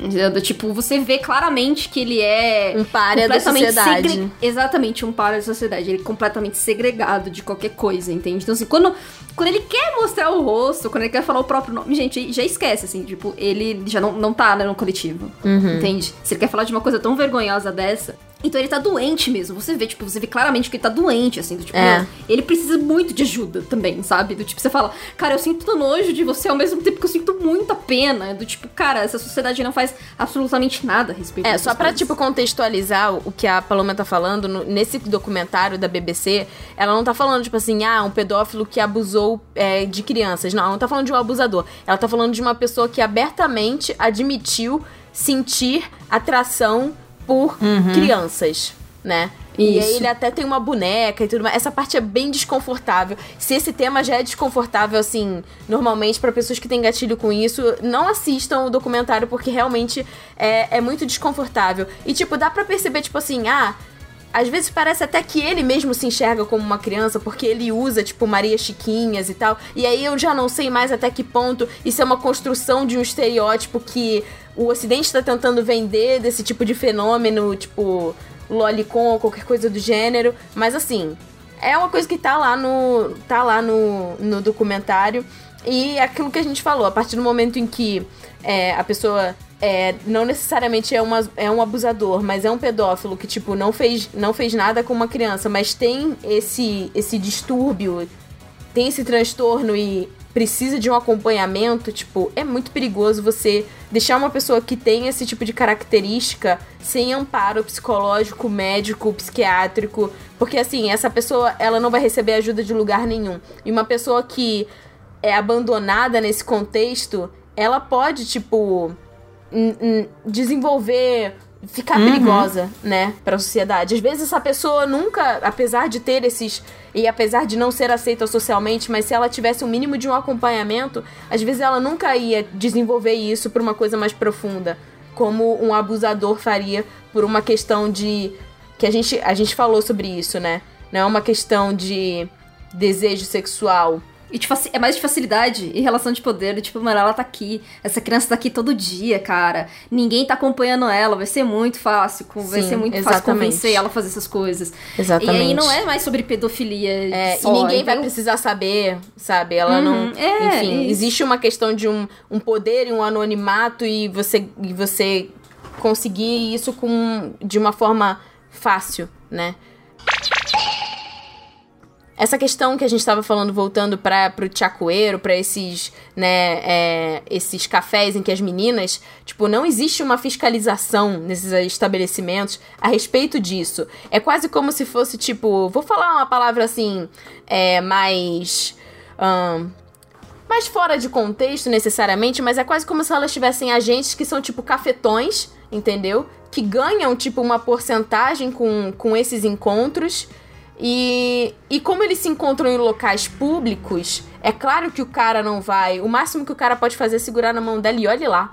Às vezes tem regras que, tipo, ele não pode. Mas, querendo ou não, ele tá tendo contato, né? E, tipo, cara, essas meninas são muito jovens. Assim, elas não, não têm. É, um desenvolvimento emocional para lidar. É quase como se você tivesse uma psicóloga que é uma adolescente que você, tipo, ah, não, eu vou, vou me abrir com ela, vou reclamar, vou falar do meu casamento, vou falar, tipo, cara, às vezes. E vou, eu... vou pedir ajuda para ela aqui, né? Pô, uma psicóloga, sabe? tipo, não tem, às vezes, tipo, com anos de preparo. E a grana que elas ganham também se a gente ouve esse dinheiro e já fica meio tipo, nossa, mas é só isso. e tipo, imagina uma pessoa de tipo 14, 15 anos sabendo que vai ganhar esta grana. Uhum. É, então, e o JK Café é justamente isso. São meninas normalmente de 14 a 17 anos. Você tem algumas pessoas que têm 18 a 21, mas a gente tem aquelas regrinhas lá no Japão, né? Que tipo, com 21 mesmo que você é um adulto de fato. Uhum. Você tem todas lá as documentações que você pode beber. É, e às vezes elas ssão maiores de idade, mas elas agem como, como menores, né? Como é, menores. Botam uma marisquinha. E normalmente são mais baratas. Olha é. que merda. Normalmente são mais baratas de conversar. É. Então, quanto mais nova, mais caro. Então, você vê, gente, você vê claramente que é uma indústria, entende? De, tipo de exploração das meninas, mas é da imagem da menina, da personalidade da menina, uhum. não é sobre o uhum. corpo. Então, isso que a gente tá falando que o abuso, e quando a gente tá falando de relacionamentos de menores, nem sempre é sobre uhum. romance. Entende? É. É, é, é. tem toda uma questão psicológica ali também, tem emocional, de papinho, emocional, exatamente, de papinho. É, e tipo, quem garante que, tipo assim, é, existem e se isso é uma coisa que já é feita, tipo, publicamente, que as pessoas sabem, o submundo já desse submundo, que é tipo, o quanto o cara paga pra esse agente ou pra essa família para ter acesso a dormir com essa menina? A gente não sabe. Entende? Tipo, novamente, a linha é muito tênue. E aí existe uma ONG que fala, né, nesse documentário, que é uma ONG de tipo de mulheres e advogadas e tal que tentam dar, porque cara, às vezes a própria família, tipo, explora a menina. Não explora ela sexualmente, mas explora a imagem dela, mas explora o emocional dela. E aí, tipo, eles falam que os, é, as, os motivos, né, para essas meninas se submeterem a essas fotos é, de biquíni ou esses encontros é crise familiar, crise financeira, né? Alunas tentam bancar dívidas escolares, bullying e falta de aceitação Nossa. na sociedade, pensamentos autodestrutivos ou suicidas, né? E aí, é, essas ONGs, né, tentam dar esse suporte emocional que essas meninas claramente não têm para tentar, tipo, tirar elas dessa situação que elas claramente não queriam estar e que, de, e que a circunstância acabou trazendo elas para dentro, né, desse, dessa situação. E é curioso que no documentário, essa ONG, ela, elas estão lá na rua também. E elas tentam afugentar esses, esses é. agentes que, tipo, é, querem... Tipo, porque imagina aqueles agentes de modelo. Sabe aqueles agentes de modelo que nós temos aqui no Brasil, gente? Que você fala, ai, olha, a gente achou sua filha com um rosto muito bonito. Será que ela aceitaria fazer um book aqui de fotos e não sei o quê? Aí ele, você tenta meio que desviar do assunto, ele ainda bota o contato, sabe? Uhum. Tenta ali conquistar alguma coisa.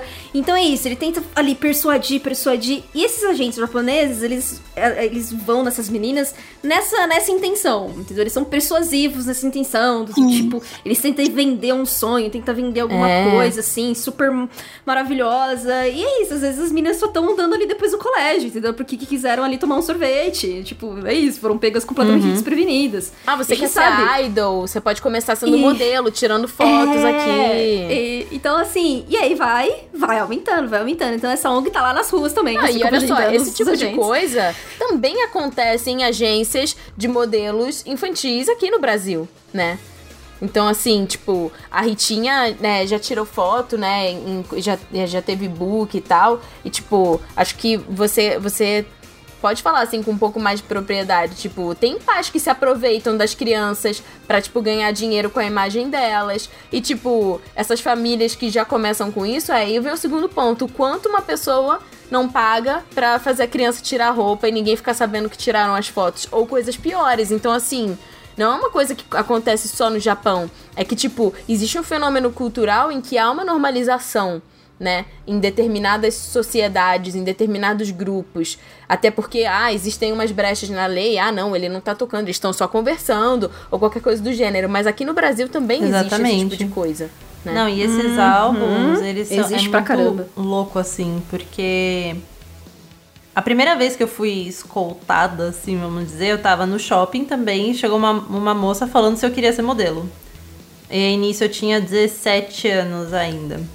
E aí nisso eu mostrei pra minha mãe, não sei o que. Eu falei, ah, mãe, o máximo que pode dar errado é, tipo, a gente paga o, o book pra fazer. Porque aí no caso, tipo, aí já começa meio que errado, mas ao mesmo tempo, tipo, eles fazem você. Porque tem muita agência de modelo que consegue dinheiro assim. Eles, eles te dão um preço para criar um primeiro material para te escoltar para outros trabalhos, uhum. né? E eu lembro que a gente falou, o máximo que acontece é a gente pagar um book, eu fico com um book de tipo, tipo de presente, é, de recordação, Recordação. e sei lá, mais pra frente a gente vê o que faz. Sim. E nisso eu lembro que eu fiz esse book e eu comecei a receber alguns trabalhos no e-mail. E aí nisso eu perguntava pra minha mãe, tipo, ah, vamos ver esse daqui. Aí o primeiro tinha sido um de cabelo. Que ela falou, tipo, não, mas vão mexer no seu cabelo, tipo, e teoricamente, tipo, eles valorizam muito mais. O que acontece? Quando você faz um book, eles, você tem que ficar sem mudar aquele visual e sem pintar o cabelo. O cabelo tem que ser virgem. Porque senão, tipo, você vai, sei lá, eu estou me vendendo com franja e cabelo comprido e eu apareço, tipo, loira de cabelo pra trás, sabe? Então, eles pedem pra você não mudar o seu estilo de cabelo e nem a cor. E nisso, era um, um primeiro trabalho foi, tipo, pro, pra ser modelo de cabelo. Minha mãe ficou, tipo, meu, mas aí você vai só ter um trabalho, sabe? E aí eu lembro do segundo trabalho que chegou, era pra ser figurante de algum filme, alguma coisa assim. E eu falei, pô, aí é legal, né? Ficar de fundo, não sei o quê. Aí começaram a passar as informações. Era pra estar na frente do estádio do Pacaembu às 4 horas da manhã. Eu tinha 17 anos, do tipo. Trabalho é esse? Era tipo pra algum. Aí nisso eu, eu cheguei a mandar e-mail, tipo, mas é algum videoclipe, é alguma novela? E eu lembro que não chegou a vir uma resposta muito pertinente, né? Tipo. Eu lembro que eu fiquei assim, eu- e eu, fiquei tão brava, porque eu falei pra minha mãe, mas mãe, você me leva, você fica comigo, qualquer coisa, sei o que. Ela falou, você tá doida, não sei o que. E hoje a gente lembra e fala, tipo, mano, mas tipo, o que, que eu ia fazer no Pacaembu às 4 horas da manhã? Com 17 anos, pra ser E eles figurante não do quê? né? Se eles não queriam me falar, É. sabe? Tem umas coisas que, tipo, são muito ambíguas e muita gente fecha os olhos por causa do dinheiro, porque tá precisando e tal. E aí, às vezes, você entra numa sinuca de bico que tem muita menina que vai virar modelo e acaba virando. eh, vira tráfico de. tráfico É um humano. book rosa, é literalmente. Você nunca sabe se eles estão mostrando o seu álbum É, pra quem. Ou, ou entra, ou entra com filme pornô também, sabe? Tipo, uma coadjuvante de filme pornô, do tipo, não, você não vai fazer nada com ninguém, mas que você vai aparecer pelado É, lá. então. É muito complicado.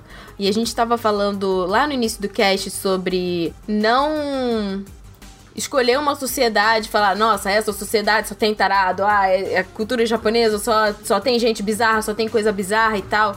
E assim, é importante a gente entender, tipo. E a gente já falou sobre isso, a Amor costuma falar bastante sobre isso em relação a relacionamentos, como relacionamento romântico no Japão é diferente do que a gente está acostumado a ver em outros países. Existe uma separação de um envolvimento sexual para um envolvimento amoroso. Existem casais que não se relacionam, existem casais que esperam anos para se relacionar, e isso acaba sendo retratado em animes e mangás, muitas vezes em shows, quando a gente vê lá, tipo, ah, o professor com a aluna, não sei o quê, tipo, não tá mostrando os caras se pegando. Tá, tipo, uma coisa meio platônica, sabe? Uma coisa que fica, tipo, soft ali, retratado como um relacionamento puro, né? Então é importante, tipo, a gente analisar, porque o fato disso acontecer não significa que, ah, não, então tá tudo bem, então show, beleza, zero problemas, né? É, e a gente precisa entender porque a gente às vezes está analisando uma obra que é uma obra antiga e que o contexto da época era diferente. Então, assim, o debate ele precisa existir. Só que a gente precisa também, tipo, entender o que estava acontecendo naquela época, que não significa que aquilo era ruim, era bom, enfim. É, a gente precisa entender que, assim, essa questão de a maioridade, ela é uma questão social e uma questão histórica. Então, assim, antigamente a expectativa de vida das pessoas era muito baixa. A noção que a gente tinha de infância, adolescência, fase adulta era diferente do que a gente entende hoje. A gente falou no início do cast, ah, as nossas avós e bisavós casaram muito cedo, tiveram filhos muito cedo, porque a expectativa de vida era diferente, né? E o fato dessa expectativa de vida ser diferente, a, as cobranças sociais e os papéis sociais de, de mulheres que não eram mulheres, mas que eram consideradas mulheres. Pessoas de 15 anos, né, meninas de 15 anos que eram consideradas mulheres, era diferente. Então, tipo, hoje em dia, o nosso amadurecimento, e isso é uma coisa que tá mudando. Tem gente até falando sobre, tipo, adolescência até os 25, porque as pessoas continuam morando com os pais e que o contexto econômico e social tá mudando e a gente não tem as mesmas é, responsabilidades que os nossos pais tinham quando eles tinham 25. A gente não tá sendo mãe aos 25, né? De, existe, uma, existe uma mudança social acontecendo. E claro que essa mudança social, ela depende muito de grupos socioeconômicos e coisas do gênero. Porque quando a gente leva isso para um contexto é, de comunidade, a gente ainda tem muitas meninas sendo mães muito cedo. Por quê? O que a Paloma tinha falado antes, a questão da educação sexual, de você ter acesso à informação, de você ter acesso a meios contraceptivos, de você ter acesso à saúde e coisas do gênero. Quando a gente fala, né, no Japão, é um vídeo que eu achei ele interessante, assim, porque eu acho importante a gente falar sobre isso, que a gente vai começando a entender a sociedade, né? As pessoas falam que quando é, o Japão abriu, né, os portos para o Ocidente, que aí é que ele foi apresentado essa noção de pecado, né? Muito por conta do contato que teve com né, é, missionários católicos e coisas do gênero. Então, por exemplo, no período Edo, tem um vídeo que eu vou deixar aqui na descrição, que é de um canal que eu acho muito interessante. Ele tem vídeos que são animadinhos e a, a locução é muito boa. Deixa eu só pegar aqui o nome. Enquanto, enquanto isso, eu vou só falar aqui, tipo, uma coisa que eu achei muito interessante, até mesmo pra gente entender a sociedade é porque quando a gente fala de Europa, a gente entende os filósofos, a gente leva como base os filósofos iluministas. E eles trazem algumas os valores da vida que eles pregam. E o que acontece na Ásia, no, no Japão principalmente, é que eles têm o Confúcio. Então, tipo, no, no Japão a gente tem o confucionismo. E o jeito que o confucionismo prega é, a vida, é bem. Ela, ele acaba sendo bem diferente em muitas, em muitas questões. Então, tipo, antes, é, durante o período Edo, por que, que não tinha essa briga entre, tipo, classes sociais, vamos dizer assim? Quem nasce é, aldeão ia continuar aldeão, porque o que, que ele falava? O Confúcio dizia que. É, isso é só um exemplo para a gente entender um pouco, tipo, a diferença da sociedade. Ele dizia que você nunca podia ser algo além daquilo que você nasceu para ser. Então, tipo, o que acontece? Se você nasceu príncipe, você tem que viver como um príncipe. Então, por exemplo, no final das guerras, um pouco antes da abertura, já já estava transicionando entre Edo e Meiji, o que que acontecia? Não tinha mais guerra, os príncipes não gastavam mais dinheiro com guerra, eles começaram a, a acumular riqueza. Só que o que que acontece? Você tem que viver como um príncipe. Então, você vai literalmente rasgar esse dinheiro. Você vai, tipo, é, é, você vai gastar com tudo. Você vai ter que gastar com tudo. Porque a sua ideia é você manter esse estilo de vida. Então, o samurai, quem é filho de samurai, vai ser samurai. Ele tem que levar esse histórico, essa herança da família. Ele tem que levar. O aldeão vai ser aldeão. O mercador vai ser mercador. Aí nisso que começou até umas discussões de classe, porque o que, que acontece? O mercador começou a acumular riquezas, mas ele não pode viver como um nobre. Ele não pode viver como um príncipe. Porque ele é um mercador. E aí que eles começaram a questionar, tipo, pô, mas qual que é o sentido da vida se eu estou, tipo. E aí que começaram as revoltas contra os shogunatos. Então, tipo, é, é legal a gente pensar o quanto essas influências trazem. Essa questão que a Ritinha estava falando sobre o confucionismo é muito interessante porque eu já vi vários. É vários estudos falando que o confucionismo também colaborou para que é, o que a gente entende como machismo dentro da sociedade japonesa fosse mais institucionalizado, né? É, e em relação a outras mudanças sociais, é, o nome do canal que eu queria falar é Linfame, é L-I N-F-A-M-Y, Linfame. E o nome desse vídeo é A Vida de um Wakashu, Life of Wakashu, Japan's Third Gender, Male Male Romance in Edo Japan. E aí eles falam que no período Edo era comum que homens tivessem relacionamentos sexuais com meninos muito jovens. E o nome que eles davam, né, para essas pessoas era Wakashu. Era um termo tipo entre a infância e a fase adulta. E um, um garoto que virasse, né, um Wakashu, ele era aceito socialmente que virasse alvo de homens mais velhos. Era como, quase como se fosse, sei lá, um ritual que ele tivesse que passar durante alguns anos da vida dele, né? E ele poderia ser, sei lá, padrinhado por um homem mais velho. É, a cultura né, daquela época, tanto homens quanto mulheres viam esses jovens, geralmente de 11 até 20 anos, como símbolos sexuais. E apesar da sociedade achar mais aceitável, né, que entre 15 e 17 anos fosse a época tipo de ouro, né, desses wakashus, é, eles falavam que essa época era como se fosse o desabrochar de uma cerejeira. É belo, mas é passageiro, é rápido. E aí, depois que atingiam a maioridade, geralmente após os 20 anos, mas assim, tem históricos que dizem que teve até um Wakashu de 80 anos, então assim, isso é uma coisa meio rara, mas poderia acontecer. Eles. É, quando começava. É, tipo, quando começava a nascer pelo, aí ele perdia a beleza. Quando ele começava a se parecer mais como um homem, né, a voz engrossando e os pelos aparecendo, aí eles faziam uma cerimônia e os Wakashu viravam homens e eram apresentados à sociedade como homens, então eles não poderiam mais se relacionar com outros homens, não seria mais aceitável. Então, o que eu acho interessante de falar sobre isso não é tipo, não era comum pedofilia antigamente no Japão, então tá. Não, não é isso.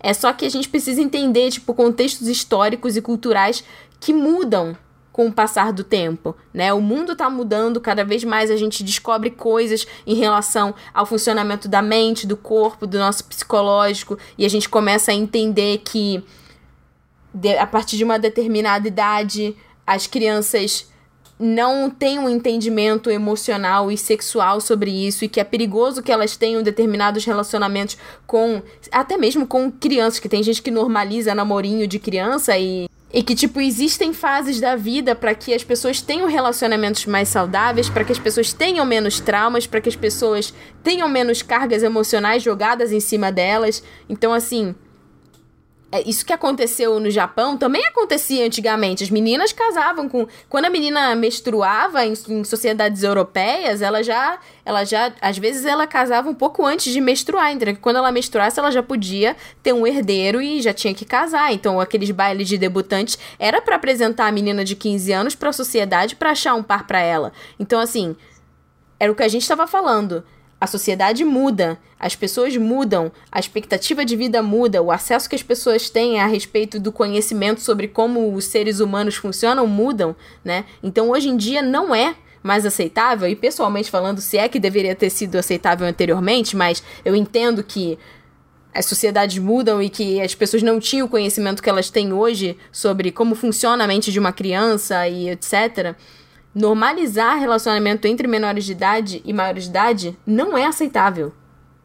Tipo, independente do Japão ter essa visão diferente entre o amor e o sexo, que o amor é platônico e que às vezes as pessoas que se apaixonam elas nem necessariamente, né, é, têm algum envolvimento sexual, né? O mundo ele tá cada vez mais globalizado, né? E o nosso entendimento sobre o que, que é aceitável, o que, que é nocivo, ele tá se adaptando globalmente. O que não significa que a gente vai simplesmente, o que muitas vezes acontece com culturas ocidentais, que é pegar determinados, cultu determinados costumes de determinadas culturas e simplesmente colocar eles dentro da caixa do que, que é aceitável globalmente. Cada caso é um caso. Mas eu acho que no, no que se trata em relação à proteção da criança e do adolescente, as coisas realmente precisam mudar. Porque o que a gente entende sobre isso hoje em dia, e principalmente sobre os malefícios e os traumas e a quantidade de problemas que pessoas que sofrem abuso na infância desenvolvem, Hoje em dia a gente tem muita comprovação sobre isso e como isso é nocivo.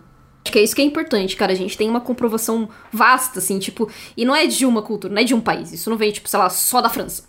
Não é só francês que tá falando isso, entendeu? Tipo, é, é chileno que tá falando isso aí, é mexicano que tá falando isso aí, é filipino que tá falando isso aí, entendeu? Então, tipo, cara, as academias do mundo inteiro já têm um entendimento muito próximo, sabe? Sobre o que, que é, é enfim, o que, que é uma criança, o corpo da criança, quando ela tá pronta sexualmente ou quando ela não tá pronta sexualmente, sabe? E emocionalmente, né? E tipo, em relação a realmente essa carga emocional que você recebe, e as pessoas acham que, tipo, ah, que crianças não entendem sobre consentimento. Consentimento é uma das primeiras coisas que as crianças aprendem, sabe?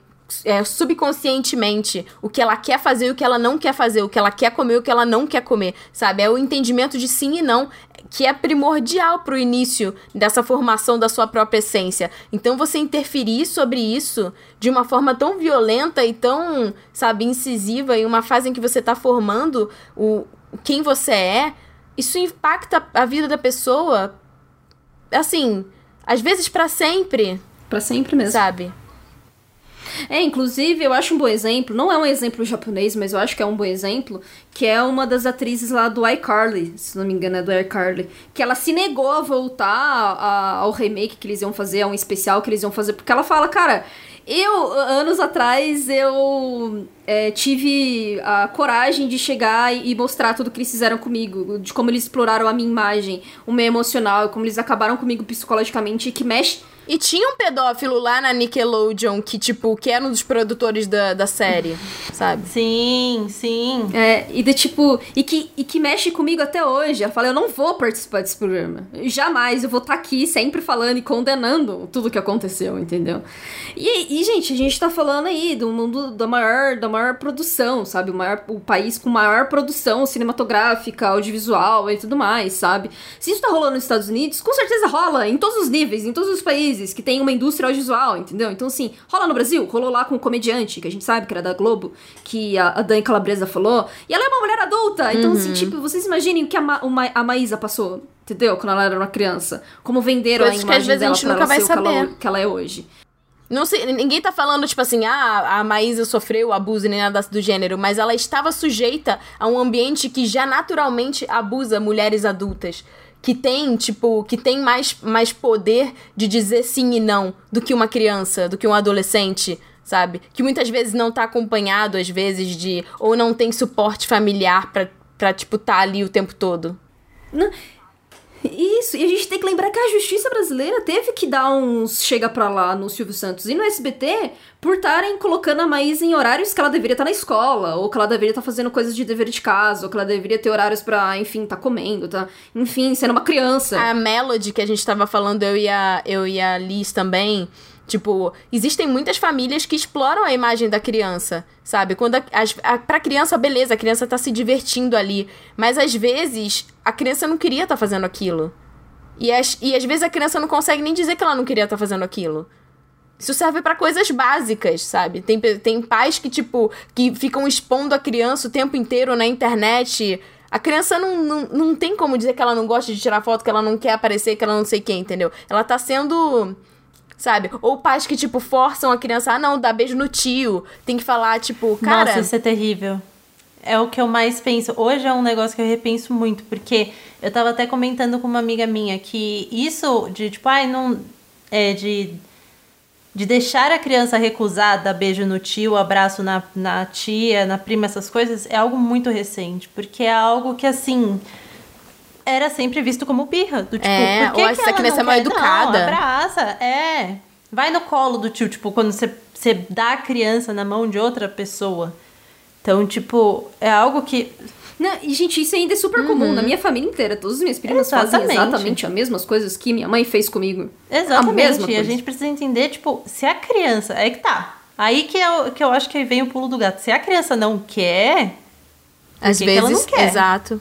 Ou ela começa a chorar. Existem sinais, sabe? Existem uhum. sinais. Foi o que eu falei. Crianças entendem consentimento desde cedo, né? Então, assim, essa questão, mesmo que a gente contextualize, a gente entende que, no caso da sociedade japonesa, não, e às vezes não, não existe uma relação sexual, que tem essa diferença, né? Você, quando você se. Quando uma, uma pessoa muito jovem se envolve com uma pessoa muito, muito mais velha, ela não tem essa maturidade para se envolver, né? O desenvolvimento da, da criança, da adolescente ainda tá, né, em formação. E isso pode ser um problema, né? Porque esse menor de idade pode estar tá carregando uma carga que ele não é preparado, ela não é preparada para lidar, né? Então, assim, uma coisa que que a gente não comentou mais cedo sobre diferença, que, que foi muito tratado esse ano, quando, quando voltou Yashahime, foi essa questão do Sesshimaru e da Rin.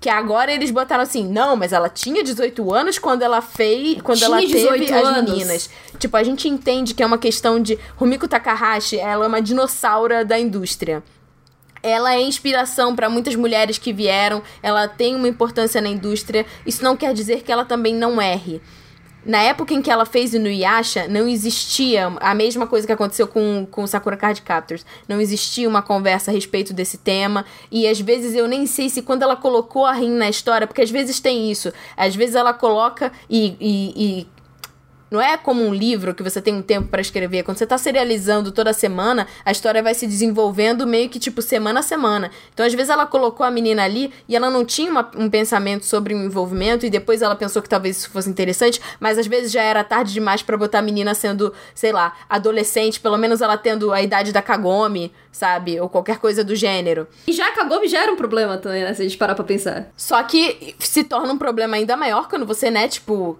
cria Aí tem essa história, ah, não, mas ele não criou ela, criou ela por um pouco tempo e depois deixou ela com a Kaede. Enfim, são coisas que incomodam e é importante incomodar. Literalmente é uma situação de grooming, né? Que é um homem adulto que é, é o que aconteceu em Zag Drops. Gente já tava amando e aí chegou aquele momento e eu pensei, eu quero morrer. Liz, pra quem não sabe o que é grooming, o que, que seria? Grooming seria um cara mais velho.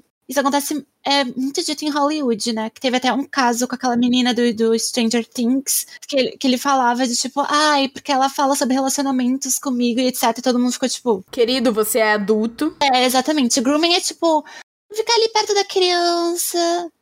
Tanana, tipo, cuidar dela, se mostrar um amigo, e de repente fez 18, pá, sabe? Tipo, começa um relacionamento, alguma coisa assim. É, isso antigamente com a questão das nossas avós, às vezes acontecia. No caso, tipo, da minha família, é, por parte de mãe, tipo, eles eram primos, né, os meus bisavós, e ele era bem mais velho do que ela. E, tipo, ele esperou, tipo assim, quando ela já tinha, sei lá, uns 13, 14 anos, ele falou com o pai dela que ele queria casar com ela, não sei o quê, e que ele ia esperar por ela, e ele esperou sabe? Acho que, sei lá, até ela ter, tipo, 16, 17, e aí eles casaram.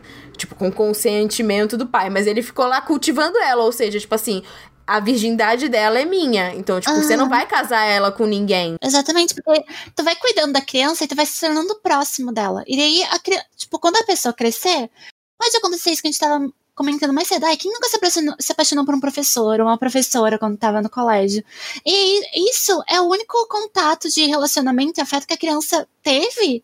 E ela vai querer quando ficar adolescente, barra adulta, entendeu? E quando a gente é adolescente, gente, é puberdade.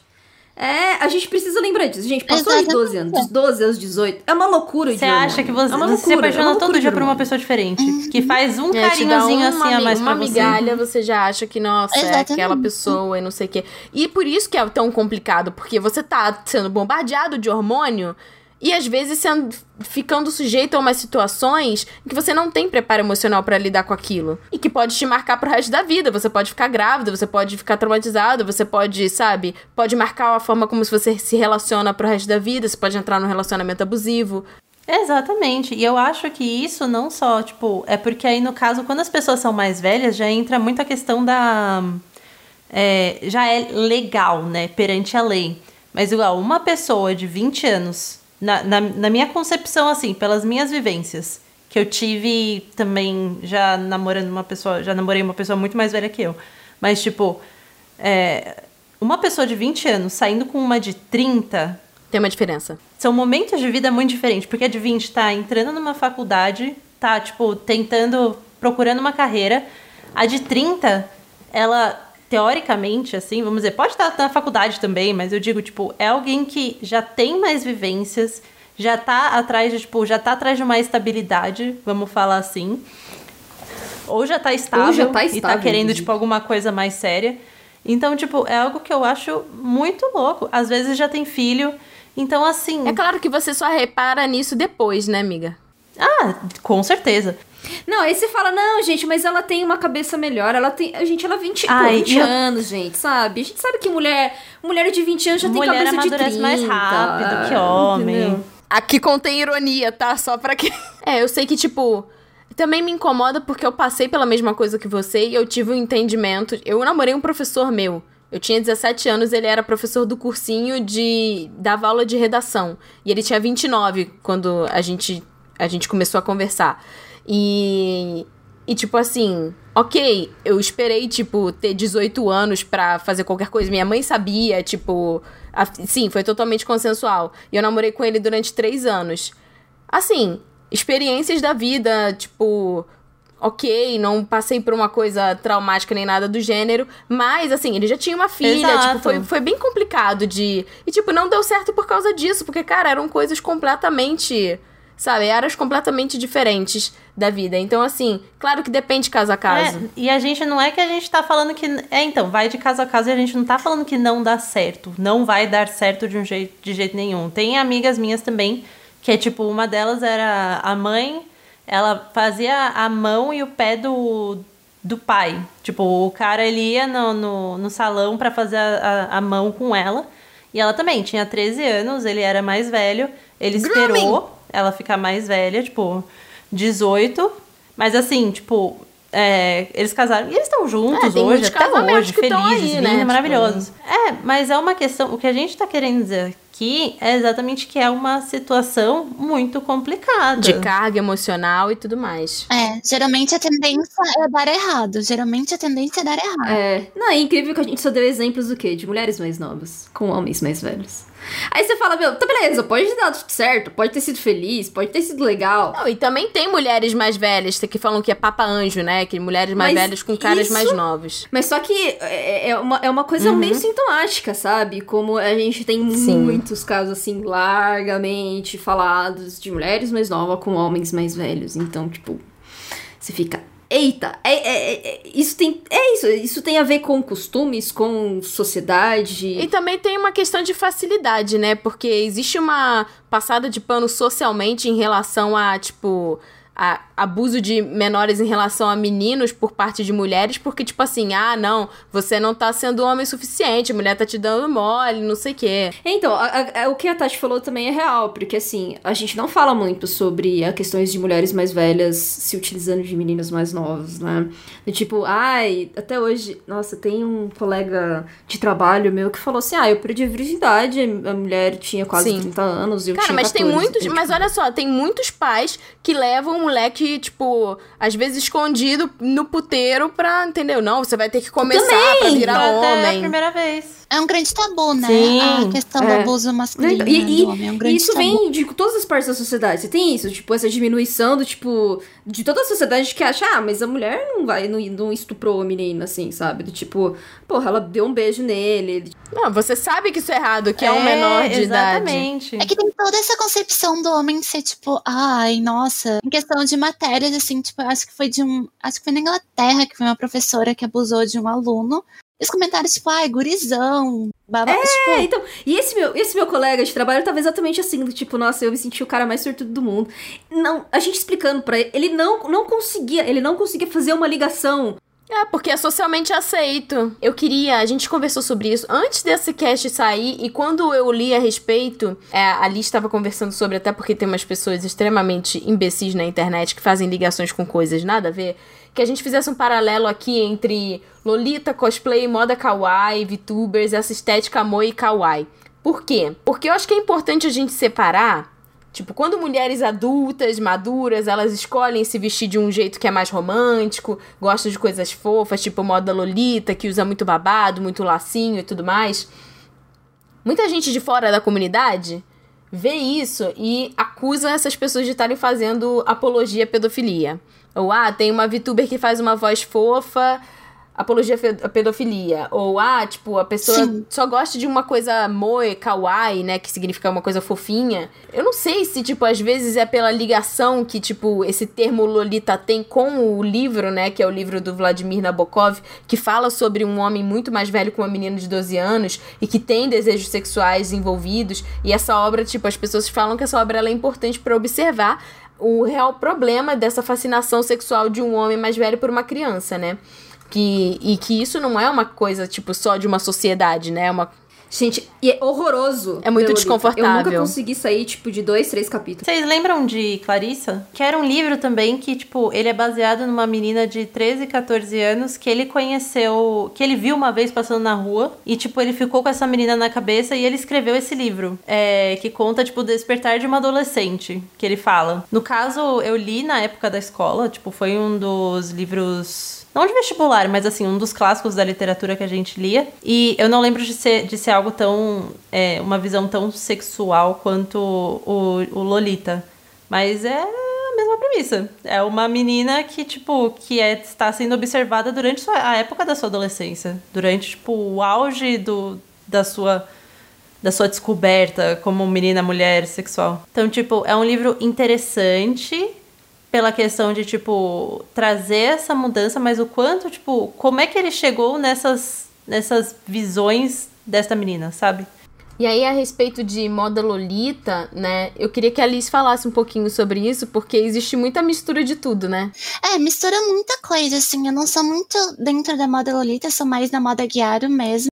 Mas eu já fui acusada de, tipo, estar fazendo ap apologia, porque é um, é um estilo muito jovial. E aí já entra outro contexto de como uma mulher tem que se vestir, né? Porque a gente nunca vai agradar. Ou eu vou estar romântica demais, ou eu vou estar mais, tipo, não existe. E, e também pelo fato de ter a voz um pouco mais fina. E aí os pessoal acham que eu forço, etc. E eles. Já chegou muita gente, tipo, já acusaram amigas minhas também, que tem a vacina, tipo, ai, tu tá forçando, tu tá fazendo apologia, e não é, não é, não é sobre isso. É sobre a questão de se vestir, como se sentir à vontade. Eu não estou me vestindo como uma criança em nenhum momento. Tanto que as marcas que eu uso, as roupas não são feitas para crianças. São feitas para as mulheres jovens e mulheres adultas. Tanto que existem guiários de 40, 50 anos usando essas roupas e está tudo bem. Só que o pessoal não, não entra a fundo em relação a isso. Porque é uma, é uma pegada mais romântica. É uma, é uma pegada. Exatamente. Tem, tem, tem tons mais claros, sabe? E aí o pessoal já, já atrela isso com criança e já aponta o dedo. Sem pesquisar e sem lidar direito. É um estilo mais. Coisas mais românticas geralmente são atreladas ao mundo infantil, né? Então, o pessoal acaba confundindo isso. E, infelizmente, como a minha terapeuta falou, às vezes ela, ela até comentou, às vezes não é culpa nem dessas pessoas, é da sociedade. Principalmente, eu fui muito acusada por homens em relação a isso. E ela falou assim: já pensou, Liz, o que, que esses homens estão consumindo para achar que do jeito que tu se veste está fazendo apologia? E é um, tem um livro chamado Demoe Manifesto, que ele é bem interessante, assim, sobre ele tá, ele tá escrito em inglês, né? Não tem ele em português, mas ele explica é, de, de diversas áreas por que, que algumas pessoas sentem conforto se rodeando de coisas fofas, né? E por que, que o Japão teve essa popularidade grande, tipo, dessa estética e como o boom, né, de, tipo, animes e mangás foram surgindo a partir dos anos 60. Claro que foi uma influência... É, principalmente da Disney, né, tipo, mundialmente também, mas que a gente precisa entender um contexto, tipo, pós-guerra, né? Guerra nuclear, tipo, pessoas psicologicamente impactadas, buscando um conforto e um escapismo nessa estética que ela é agradável Sim. pelos olhos, assim. É, a gente tem gente que explica que a gente sente é, é, como que assim uma vontade de proteger e uma essa coisa fofa quando a gente vê uma coisa fofa existe uma um estudo que bebês, cachorrinhos e etc. têm o rosto maior do que o corpo, tem os olhos maiores, porque os olhos, eles são, uma, eles são parte do nosso corpo que não mudam muito de tamanho quando a gente se desenvolve. E é por isso que, tipo, bebês, filhotes e tal, têm os olhos tão grandes, porque depois a coisa fica mais proporcional. E aí a gente. Eu não sei se foi por uma questão de, tipo, proteger a nossa prole e não fazer a raça humana é, ser extinta, mas a gente tende a querer proteger e a querer, tipo, se aproximar e, e, a sentir uma felicidade perto de coisas que são fofas, arredondadas e etc. Então ele fala sobre isso, sobre a estética kawaii, né? E aí o, o anime, mangá, tipo, atualmente essa estética é, tem muita gente que critica, tipo, como um apagamento, tipo, cultural japonês, porque o Japão começou a exportar isso como um cartão de visita do Japão, né, pro, pro que eles chamam de overseas, né, é, fora do Japão, que eles chamam de ocidente, né, com essa história do cool Japan, e aí eu acho que, tipo assim, a gente precisa conversar um pouco sobre isso para que as pessoas, tipo, não se desinformem e que essa perspectiva, né, tipo, ah, não tem problema, tipo, ah, eu gosto, eu sou um cara e eu gosto de assistir animes de garotas fofinhas fazendo coisas fofinhas. Eu também gosto de assistir garotas fofinhas fazendo coisas fofinhas, tipo, isso não significa que você é pedófilo nem, nem nada do gênero. Tipo, a coisa, tipo, muda de perspectiva quando, tipo, esse conforto com coisas fofas vira uma preferência por, sei lá, bonecas sexuais com tamanhos infantis, uma obsessão sexual Sim. por crianças 2D ou até mesmo por crianças reais. Então, assim, tem uma tem uma diferença, né? É, eu acho legal isso aí que você falou, Tati. de vender boneca sexual parecendo uma criança, isso também é legalizado no Japão.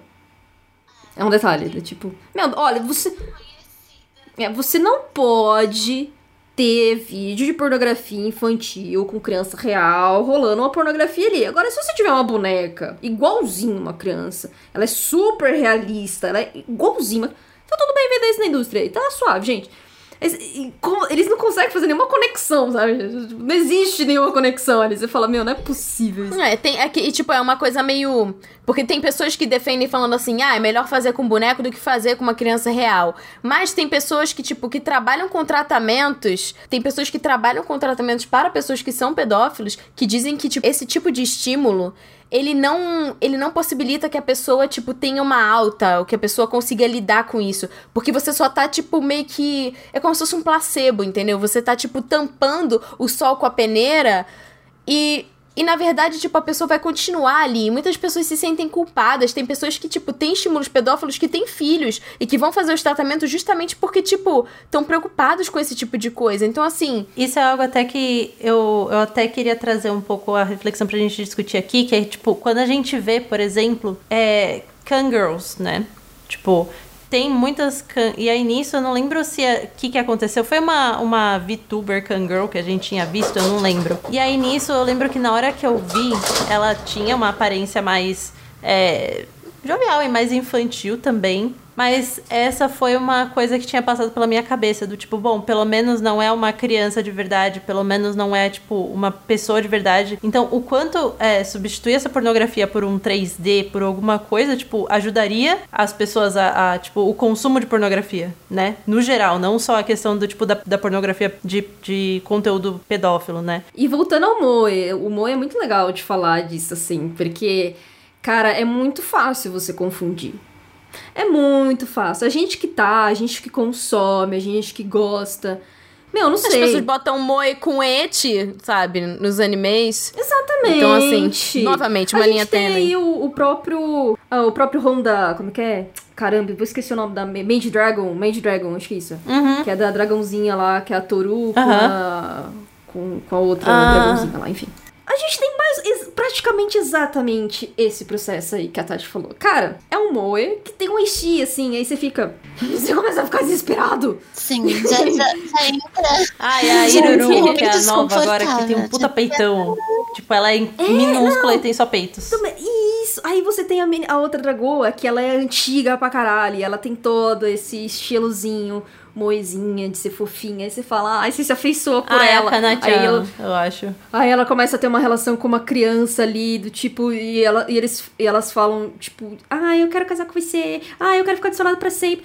Aí você fica, São crianças isso, você começa a ter um desespero. Quanto que é uma linha tênue, até mesmo pra gente, sabe? Tipo, como que a gente consegue diferenciar o gênero moe? Porque a gente sabe que tem realmente uma indústria do moe que ele é focado nessa parte do healing anime, E é por uma exemplo. coisa, é, tipo um Yuru Camp. Sabe? E tem animes que É, não tem nada não. disso. Ele é contemplativo, ele é pessoa fofinho, ele é agradável. Exato, é, ele, é, ele é o cool mesmo, entendeu? É o do tipo, meu, isso aqui é divertido, isso aqui é legal, isso aqui é leve, isso aqui relaxa, eu não tô aguentando mais o meu estresse e tudo mais. Só que é isso, o Moe, ele ficou tão gigante, não, tão grande no Japão, que é o que a gente tem aquilo lá que o pessoal tava falando, pô, eu sou mulher e eu não me sinto confortável de ir num show do Love Live. Exatamente. Aí você fala, por que será? Exato. Não é? Então a gente sabe que tem ali alguma coisinha no Moe, lá no finzinho dele, em algumas partes. E principalmente isso vindo do fandom, não é exatamente o gênero em si, Exato. muitas vezes. Sabe? Mas é isso, é quando a gente vai ver os as fanfictions, quando a gente vai ver os, os doujinshis, entendeu? As aí a gente vai ver, fanarts. pô, não tem como. Exato. É isso. não- E isso é muito mais difícil de você controlar, É. gente. É muito mais difícil de você fiscalizar e assim por diante. E aí, quando sabe? isso passa, né, tipo, a, a- esse moe passa a ser uma coisa que já, já vai extrapolando um limite do que seria aceitável se tratando de crianças, lá no Japão eles chamam de lolicon, né? E aí as pessoas. Aqui é, no Brasil tem gente que fala, não, lolicon é diferente de pedófilo, né? Porque eles não sentem atração por garotas reais, são só por garotas 2D. Mas, como aquele comentário que eu li lá em cima, até que ponto isso não é um placebo para uma vontade interna? Até que ponto isso não incentiva uma procura de você sair do 2D para ir pro 3D? Não sei. A gente chega naquele, naquele limite que estamos debatendo sobre o assunto. Ninguém tá falando que, ah, isso faz com que a pessoa seja não sei o quê. Mas existe, né? Como eu tô falando mil vezes, uma linha tênue em relação a isso. Então, ah, aquela história dos videogames. Ah, caras que veem meninas 2D, não sei o quê, podem ser pedófilos não sei, não existe um estudo ainda, uma coisa sobre isso. Mas não tem como você não fazer uma ligação de que, tipo, pode ser um conteúdo que possivelmente agrade. Sabe? Ah, não, mas ele não sente, é, não sente atração nenhuma por pessoas 3D. É só por 2D. Eu sei, eu entendo que existe. Tem pessoas que Aí tem gente que fala, não, mas fazer essas coisas, tipo, é melhor porque aí, tipo, acabaria com, com ah, com essas indústrias é, ilegais que, que abusam de crianças e filmam, porque seria uma coisa só do 2D. Tipo, tem pessoas que defendem isso, mas novamente batendo naquela tecla. Até que ponto você não tá alimentando esse tipo de coisa, né? Exatamente. E não tem estudos que comprovam que, tipo, a, a produção desses materiais com personagens 2D vai evitar que a pessoa faça, queira depois o real, entendeu? Não, não existe. Não, e tem, e tem pessoas que. E tem, tipo, pessoas que isso vai resolver. E tem outras pessoas que isso vai ser, tipo, um gatilho para mais. A gente nunca sabe, então. E tem pessoas que vai ter. Que o primeiro contato tem. Tem garotos muito jovens hoje em dia na internet que entram num site pornô e que gostam de ver anime. E que o primeiro contato não é com pornografia com pessoa de verdade, é só com hentai. E aí você tá sujeito a ver um monte de coisa. Isso eu tô falando de garotos de tipo 8, 9, 12 anos. Sim. Né? Que estão começando a, tipo, pré-adolescência, a puberdade e coisas do gênero. Ah, não, mas a Tati é uma carola puritana e coisas do gênero. Mas assim, às vezes é sobre o acesso. Não é só sobre o conteúdo, é sobre quem acessa, quando acessa, como acessa, que tipo de conteúdo é esse. Não, e a gente já, a gente já falou, já existem estudos bastante, debates bastante sobre a indústria da pornografia. E o quanto ela é, é, é o quanto ela é violenta contra a mulher, o quanto ela não é real, o quanto ela cria uma imagem de performance masculina e o quanto isso influencia as atitudes dos homens. Gente, é a mesma coisa. Só que 2D. Porque as atitudes, as atitudes de homens em hentais em pornografia com, com atores é exatamente a mesma. Só que na ficção, quando você tá em desenho, você desenha o que você quiser. Não dá pra fazer isso com pessoas humanas, entendeu? Você pode colocar ela numa fantasia no máximo e que talvez não vai funcionar muito bem. Então é mais fácil você desenhar, entendeu? Porque você tem uma, uma livre expressão de você fazer alien, de você fazer coisas que você quiser, entendeu? Que na pornografia em filme você tem limitações. É, e você sabe por que, que eles colocam tentáculos e aliens e coisas do gênero? É porque isso eles não precisam censurar. O que eles têm que censurar são partes humanas. Então eles colocam partes monstruosas justamente pra imaginação da pessoa que tá vendo aquilo fluir e não precisar censurar. É, o mais impactante possível. Quanto aquilo, aquela imagem for mais impactante possível, der os gatilhos que, que são necessários para as pessoas que gostam daquilo. E a gente que é otaku, a gente não pode esquecer que, assim, existem casos de pedófilos na indústria otaku e gente que é muito aclamada ainda pelo, pelo público que é otaku e que teve muito pano sendo passado, como foi o caso do Atsuki Nobuhiro, que é o cara que fez Rurouni Kenshin, Samurai X, que em 2017, né, tipo, todo mundo ficou chocado porque descobriu que acharam ele com material, né, ele teve posse, ele foi preso porque ele, ele, ele tinha posse de pornografia infantil e, tipo assim, ele pagou uma multa que foi mais ou menos, é, tipo, uns 10 mil reais, e a Suprema Corte liberou ele no mesmo dia da prisão. Então, assim, ele ficou um tempo afastado da mídia, mas hoje em dia ele já tá fazendo as coisas. Então, assim, não houve nenhum tipo de, de, de punição em relação a isso. Porque o cara era um gigante da indústria. Tinha fãs e não sei o quê. Né? O próprio Ken Akamatsu, que a gente estava falando de Love Hina, em várias entrevistas, ele é o primeiro a levantar a bandeira que, tipo, ah, se o Ocidente, isso é censura é, com os artistas e coisas do gênero, né? É, em Negma, tipo, tem a, é o mesmo caso do Ariel, que, tipo, o personagem uhum, principal é um, é um Xota, né? É, e um monte de menina correndo atrás dele né? E, e, no Love Hina tem meninas que são menores de idade atrás, né, do, do, do cara. A gente sempre falou que, tipo, Love Hina dos etes era um dos menores porque havia pelo menos consentimento, né? Mas é...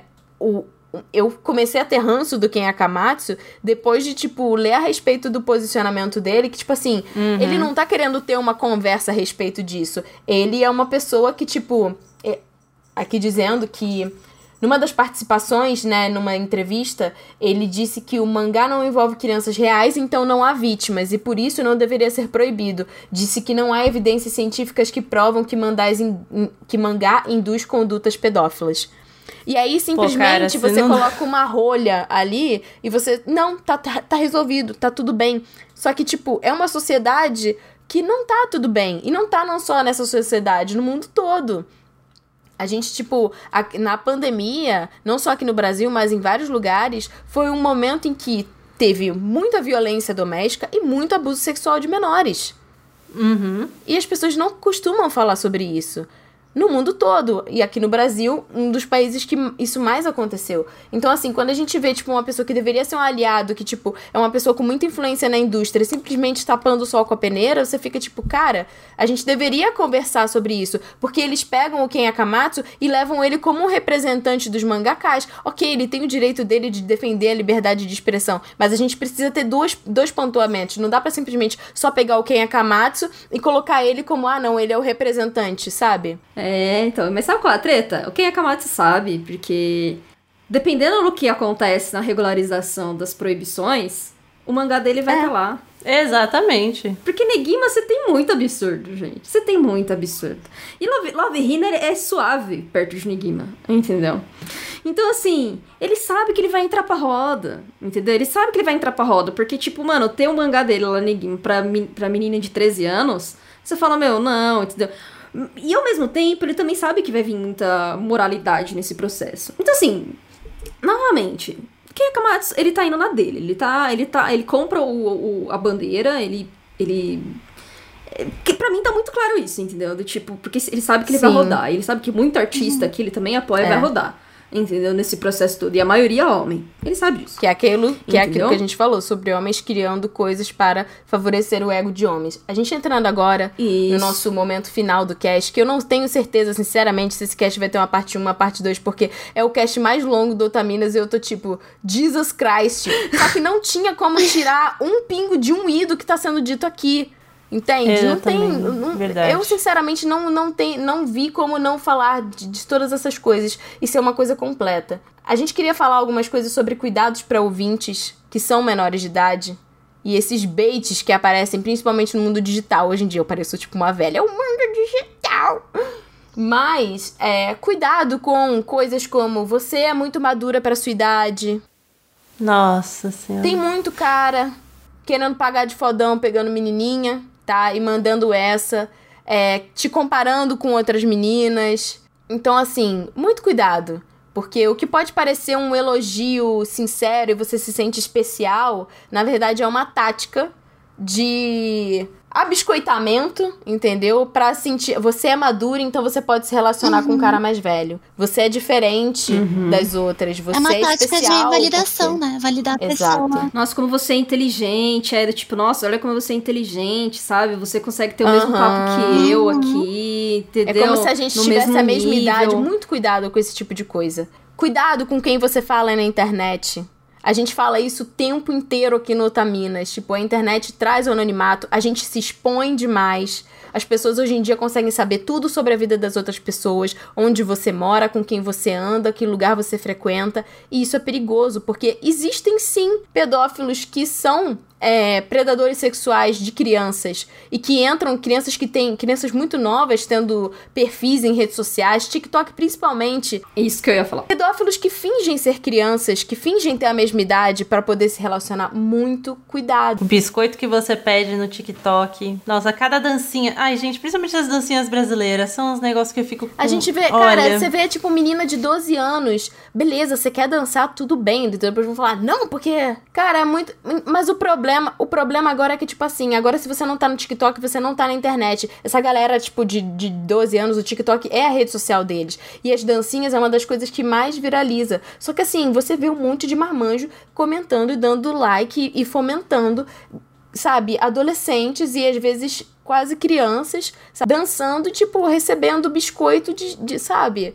ah, linda, quando você crescer você vai, sabe? Umas coisas assim que, cara, eu fico de cabelo em pé. Então, assim, muito cuidado também, sabe? Com quem tá te seguindo, para quem você tá mostrando isso, o que que você tá fazendo. Não é uma coisa tipo, uhum. ah, ninguém tá te censurando. Existem danças que são, que são tipo, super legaisinhas e que, e que, assim, são inofensivas. Mas tem algumas outras que, assim, são material pronto para quem tá uhum. procurando esse tipo de coisa. Infelizmente, ninguém tá falando que a culpa é sua por você dançar e um cara mais velho dar em cima de você, mas infelizmente a gente vive num mundo em que isso dá margem para as pessoas poderem fazer algum mal para você. A gente tem que se proteger de alguma forma. Então assim, se eu tivesse dando um conselho para uma menina mais jovem, tipo dessa idade, esse seria o conselho que eu daria para uma filha, para uma irmã, para tomar cuidado com as coisas que você posta porque, tipo assim, às vezes você acha que você tá protegido numa rede de apoio e às vezes tem uma pessoa que é fake ali. Sim. Que é um cara. E, gente, assim, as redes, sabe? as grandes redes, elas não estão ali para proteger não. seus dados. É muito pelo contrário. Elas estão ali para engajar com a sua imagem, com o seu corpo, para te vender. É aquilo, quando você não paga para estar num lugar, entenda que você é o produto. Uhum. Nossa, Exatamente. Sim. Então, assim, gente, nada de localização, Instagram. Ah, fui na festinha tal com os amigos tal. Não põe localização. Onde mora, não tá põe pais. Não tira foto da, da sua vista, do seu prédio, se você mora em prédio, se você mora em casa. Não fica tirando foto da sua rua. Não fica tirando foto. É isso, tipo, você tá. Se você mora em, justamente em prédio, cara, não mostra a sua vista, não mostra as coisas do seu bairro. Porque, cara, é muito fácil. É muito fácil hoje em dia descobrir. Com, com Google Maps. Meu, a pessoa consegue identificar. Entendeu? E ela sabe onde você mora. E a última coisa que eu tinha falado, até estava conversando sobre a Liz no intervalo, que assim, a gente tá tendo uma questão de sugar baby, sugar daddy, que assim, tá cada vez mais jovem. Eu tô vendo, tipo, meninas de 16 anos falando que estão ganhando 40 mil no TikTok. Pode ser verdade, como pode não ser, mas assim, se vangloriando por isso. E tipo, às vezes os pais nem sabem o que, está acontecendo. Às vezes os pais sabem e interpretam. E é como se fosse tipo, eu vou aproveitar a minha juventude e ganhar dinheiro em cima desses velhos. Só que assim, qual que é o limite de você ser uma acompanhante e de você ser outra coisa? Aqui no Brasil não tem muito limite em relação a isso, como tem no Japão, não. Sabe? Então, assim, cuidado com esse tipo de coisa. Você quer ser sugar baby? Com 18 anos você faz o que você quiser da sua vida e olhe lá. Mas antes disso, muito cuidado. Porque assim, os caras sabem que eles estão sendo pedófilos e eles estão pagando para serem pedófilos.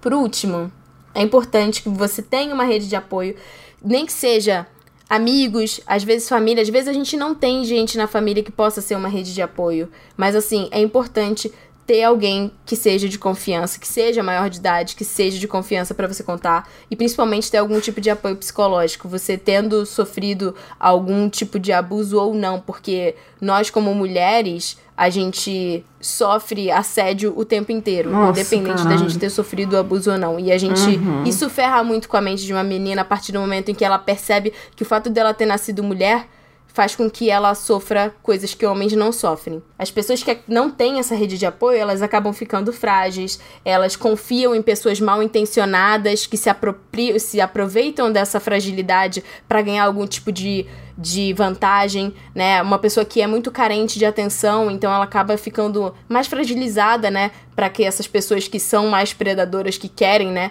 é, se relacionar com gente mais nova, consiga, né, é, ganhar intimidade. Podem ser enganadas, podem ser suscetíveis a relacionamentos tóxicos por conta desse desamparo e dessa solidão. Então é muito importante ter uma rede de apoio. É, a gente tem uma série de conteúdos para se informar sobre o assunto. O, document, o documentário da BBC, o Young Sex for Sale. O documentário que tem na Netflix, Tokyo Idols. Tem um texto no Jactar Post que é, fala sobre essa questão da obsessão japonesa com garotas mais jovens, que a gente vai colocar no nosso post. Um outro documentário chamado Sex, Robots and Us, que fala sobre essa questão dos bonecos é, sexuais, né? Tem um livro chamado Sexnomics, que é, fala sobre a indústria bilionária do sexo e a zona pink, que está em inglês, mas que é interessante. E tem um texto que é uma análise sobre o livro da Lolita. E por último, que a gente falou, Sim. a importância da educação sexual, né? A educação sexual, né, ao contrário do que muitos conservadores dessa família tradicional brasileira, né, defendem, ela é uma das maiores aliadas no combate ao abuso infantil. As crianças, é, com esse conhecimento, elas passam a, a identificar o que, que não é aceitável e os abusos podem ser impedidos, descobertos e julgados. Evitados também. Muitos abusadores são pessoas próximas da família e os abusos às vezes nem são compartilhados, nem entram para as estatísticas nessa tentativa de preservar a integridade da família, ah, porque vai destruir a minha família. Às vezes são acobertados pelas próprias mães, né, mulheres da família. Então, é, você preserva a família em detrimento à vítima, né? E existem muitas dúvidas sobre como que você vai contar isso para criança, né? É, nas escolas, né? É, porque muita gente julga essa, essa atitude da educação sexual como inapropriada e coisas do gênero, mas é entender que esses conceitos eles são importantes para formar é, e informar sobre a sexualidade com as crianças e os adolescentes, e que isso é uma coisa, não é simplesmente você bombardeia a criança quando ela tem 4 anos e fala, ah, é isso tudo que acontece. Não, é uma coisa que é, são estágios de desenvolvimento. Então, assim, isso pode né, ser fora da nossa realidade, porque a gente, da nossa geração, a Ritinha até estava comentando sobre isso, a gente, nossos pais não tiveram muito tato para conversar sobre isso com a gente, mas cada vez mais as pessoas estão se informando sobre isso e as escolas e os pais estão conversando sobre isso. Então, assim, geralmente entre 2 e 3 anos de idade, as crianças começam a ter curiosidade sobre a diferença uhum. do corpo entre meninos e meninas, né? Por que, que ele tem pipi, por que, que ela tem lalá, esse tipo de coisa. É, e aí, é, em menores de 4 anos, depois você começa a ensinar alguns conceitos, tipo o nome dos órgãos genitais, da onde que vem os bebês, esse conceito de privacidade, para você explicar por que, que a gente cobre parte íntima, por que, que a gente não pode tocar nas partes uhum. íntimas dos coleguinhas da escola, por exemplo, diferenciar um toque agradável para higiene, limpeza, uso de remédio, de toques que são invasivos, para a criança poder identificar, porque às vezes o tio vai falar que vai cuidar da criança, passar um hipoglós, ele pode estar molestando a criança, e a criança não, ela precisa saber identificar. Então, é, quando ela sabe disso, ela pode dizer não quando os adultos pedem para tocar nas partes íntimas e guardar segredo, principalmente, né? E principalmente saber quem que tem que pedir ajuda no caso de alguma coisa dessas acontecer. A partir dos 4 a 6 anos, você entende sobre mudanças dos corpos durante o crescimento, sobre as regras dos limites pessoais, do que, que é um abuso sexual e que nunca é culpa. Ensinar a criança que aquilo não é culpa dela, porque as crianças Exatamente. guardam isso durante anos e não falam. Entre 7 e 12 anos, as questões começam a mudar e aí é, começam a lidar com questões da puberdade, principalmente com as meninas que podem, né, que vão menstruar nessa faixa etária. Então, é, enfatizar, né, que o abuso sexual não é toque, são insinuações, podem ser é, coisas psicológicas, frases ditas, né, reconhecer e evitar situações de risco social, manter segurança e os limites pessoais, principalmente quando você está conversando tanto pessoalmente quanto virtualmente, né, hoje em dia quando a criança começa a ter contato com a internet.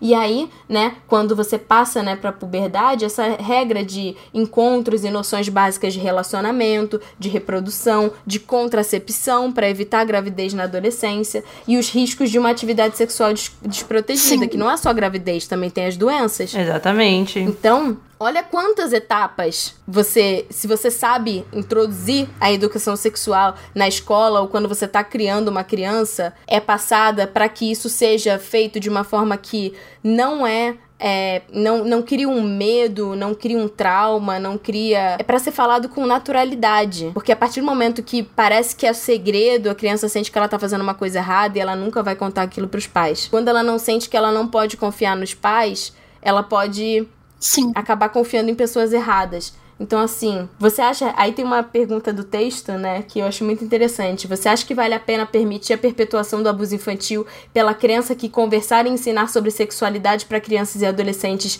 é algo inapropriado? Uma criança não deve carregar os traumas e a culpa pro resto da vida, simplesmente por não ter recebido informações adequadas. Num meio e num mundo em que a gente tem acesso a tanta informação de forma tão fácil, gratuita, é muito importante que a gente não deixe a criança desinformada a respeito de uma coisa tão certa, é, tão séria. É uma proteção para a criança. Exatamente. Concluindo, né, como a própria Pá falou, o tanto o texto dela quanto esse cast não é tipo, ah, um ponto final, a gente falou tudo sobre isso e pronto. A gente provavelmente não vai mais falar sobre o assunto porque é um assunto muito pesado e muito longo, mas muito importante de ser dito. Mas falar sobre esse tema, apesar de ser difícil, ele é importante para iniciar esse debate, sobre a gente começar a pensar, desenvolver pensamento crítico, pensar sobre os conteúdos que a gente consome, sobre as nuances a respeito, porque essas sanções, essas mudanças na legislação em relação aos conteúdos que a gente consome vão continuar acontecendo, para a gente não entrar numa onda de tipo de falar o que, que pode censurar, o que, que não pode censurar, o que, que é injusto, o que, que não é injusto, e entender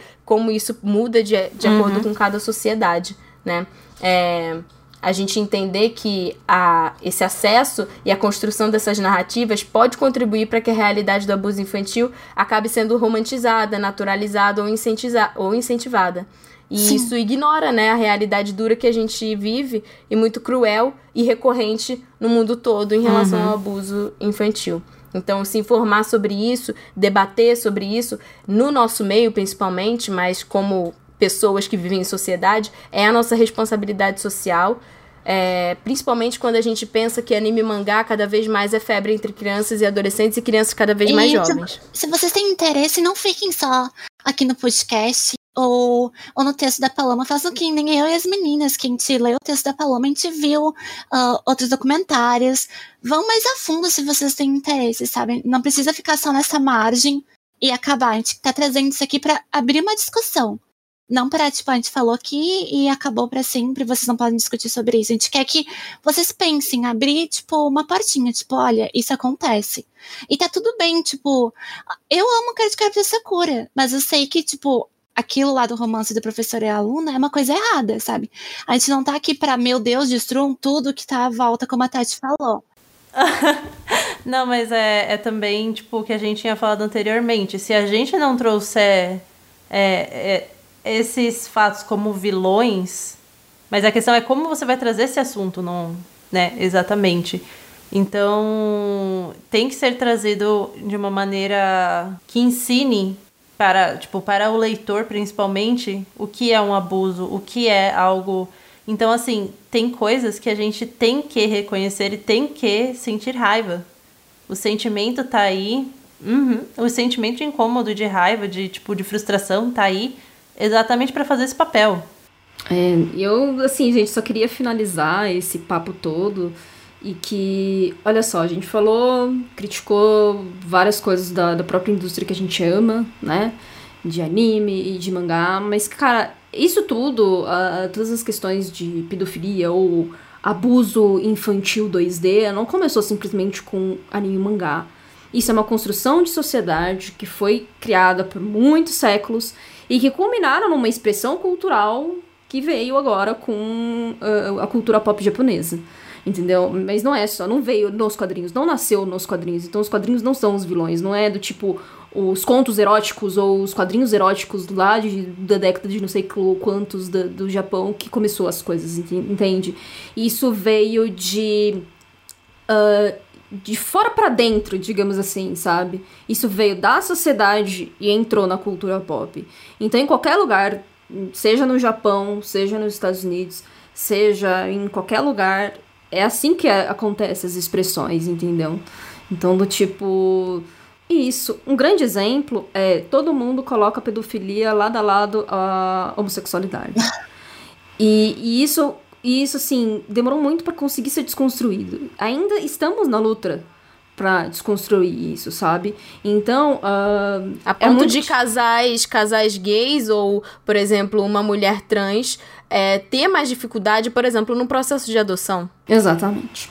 Então, uh, as pessoas elas começam a, a colocar, quando a gente fala da questão moralista, da questão né? De, de você querer. É, é, até onde você vai querer levar esse assunto, até onde. Por isso que tudo é uma linha tênue. Por isso que todo esse cast aqui é uma linha tênue. Porque o que, que você vai querer dizer então? O que, que é pedofilia? Então quer dizer que BL vai entrar, então? Na, na, em tudo? E todos os Yuris também vão entrar. Então a gente precisa ter muito cuidado quando a gente vai falar disso, porque isso é uma realidade de sociedade de um, um, comportamento que está acontecendo na sociedade que ela sente vergonha e ela pelo menos no mundo moderno, ela sente muita vergonha e ela não quer falar sobre isso. Então ela coloca outros culpados no, no, no, no balaio e muita gente se fode nessa situação. Sim. Então é por isso que mais ainda a gente precisa falar sobre isso, sabe? Porque assim, principalmente mulheres de todas as idades sofrem com isso, sofrem com todo essa, esse comportamento de sociedade, mas todo mundo é afetado em algum nível. Sim. Entendeu? Então não acho que você está seguro porque você, ai, eu não sou é homem ou sim. Exatamente. Você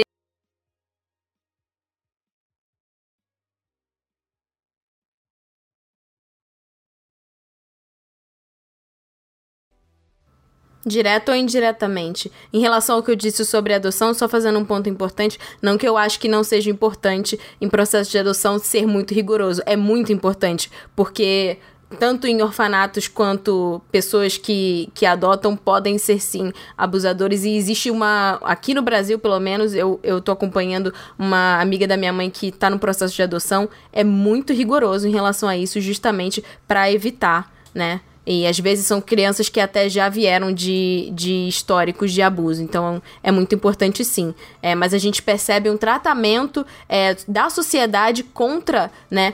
Pais é, que são casal gay, contra mães que são mulheres trans e coisas do gênero. Por isso que eu pontuei. Finalizando, é, um momento de atenção aqui para caso alguém que esteja ouvindo esse cast até o final e tenha passado por alguma situação de abuso, a nossa recomendação é procurar um grupo de apoio, pessoas confiáveis e principalmente auxílio psicológico.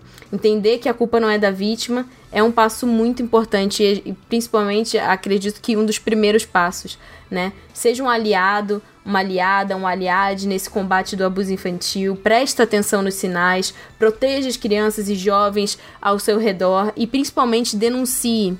É muito importante.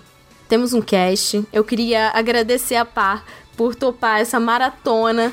Eu não imaginei que o cast fosse Nossa, ser tão mano. longo, mas assim, foi muito importante. E eu tô muito feliz de ter gravado esse cast com todas vocês. para mim, é, foi um dos melhores casts do Otaminas, Sim. assim, de longe. A gente é aquilo. A gente esperou mais de dois anos para gravar esse cast, mas assim, se for para esperar, que seja para fazer uma coisa bem feita, é, com as pessoas certas, no momento certo, em que a gente se sente preparado. Não adianta a gente querer informar se a gente não tá se sentindo com estrutura suficiente para passar informação e para poder apoiar, né, essa rede que a gente tem de ouvintes, de apoiadores, de pessoas tão queridas que acompanham a gente por todo esse tempo. Então eu espero que vocês tenham gostado. Sigam a Paloma em todas as redes sociais e leiam o texto texto dela, vejam o material que a gente está colocando aqui de apoio caso vocês se, interessam, se interessem pelo assunto e queiram né, também serem aliados em relação a esse assunto. Pá, você gostaria de fazer alguma consideração? Repetir o seu jabá das suas redes? Fica à vontade.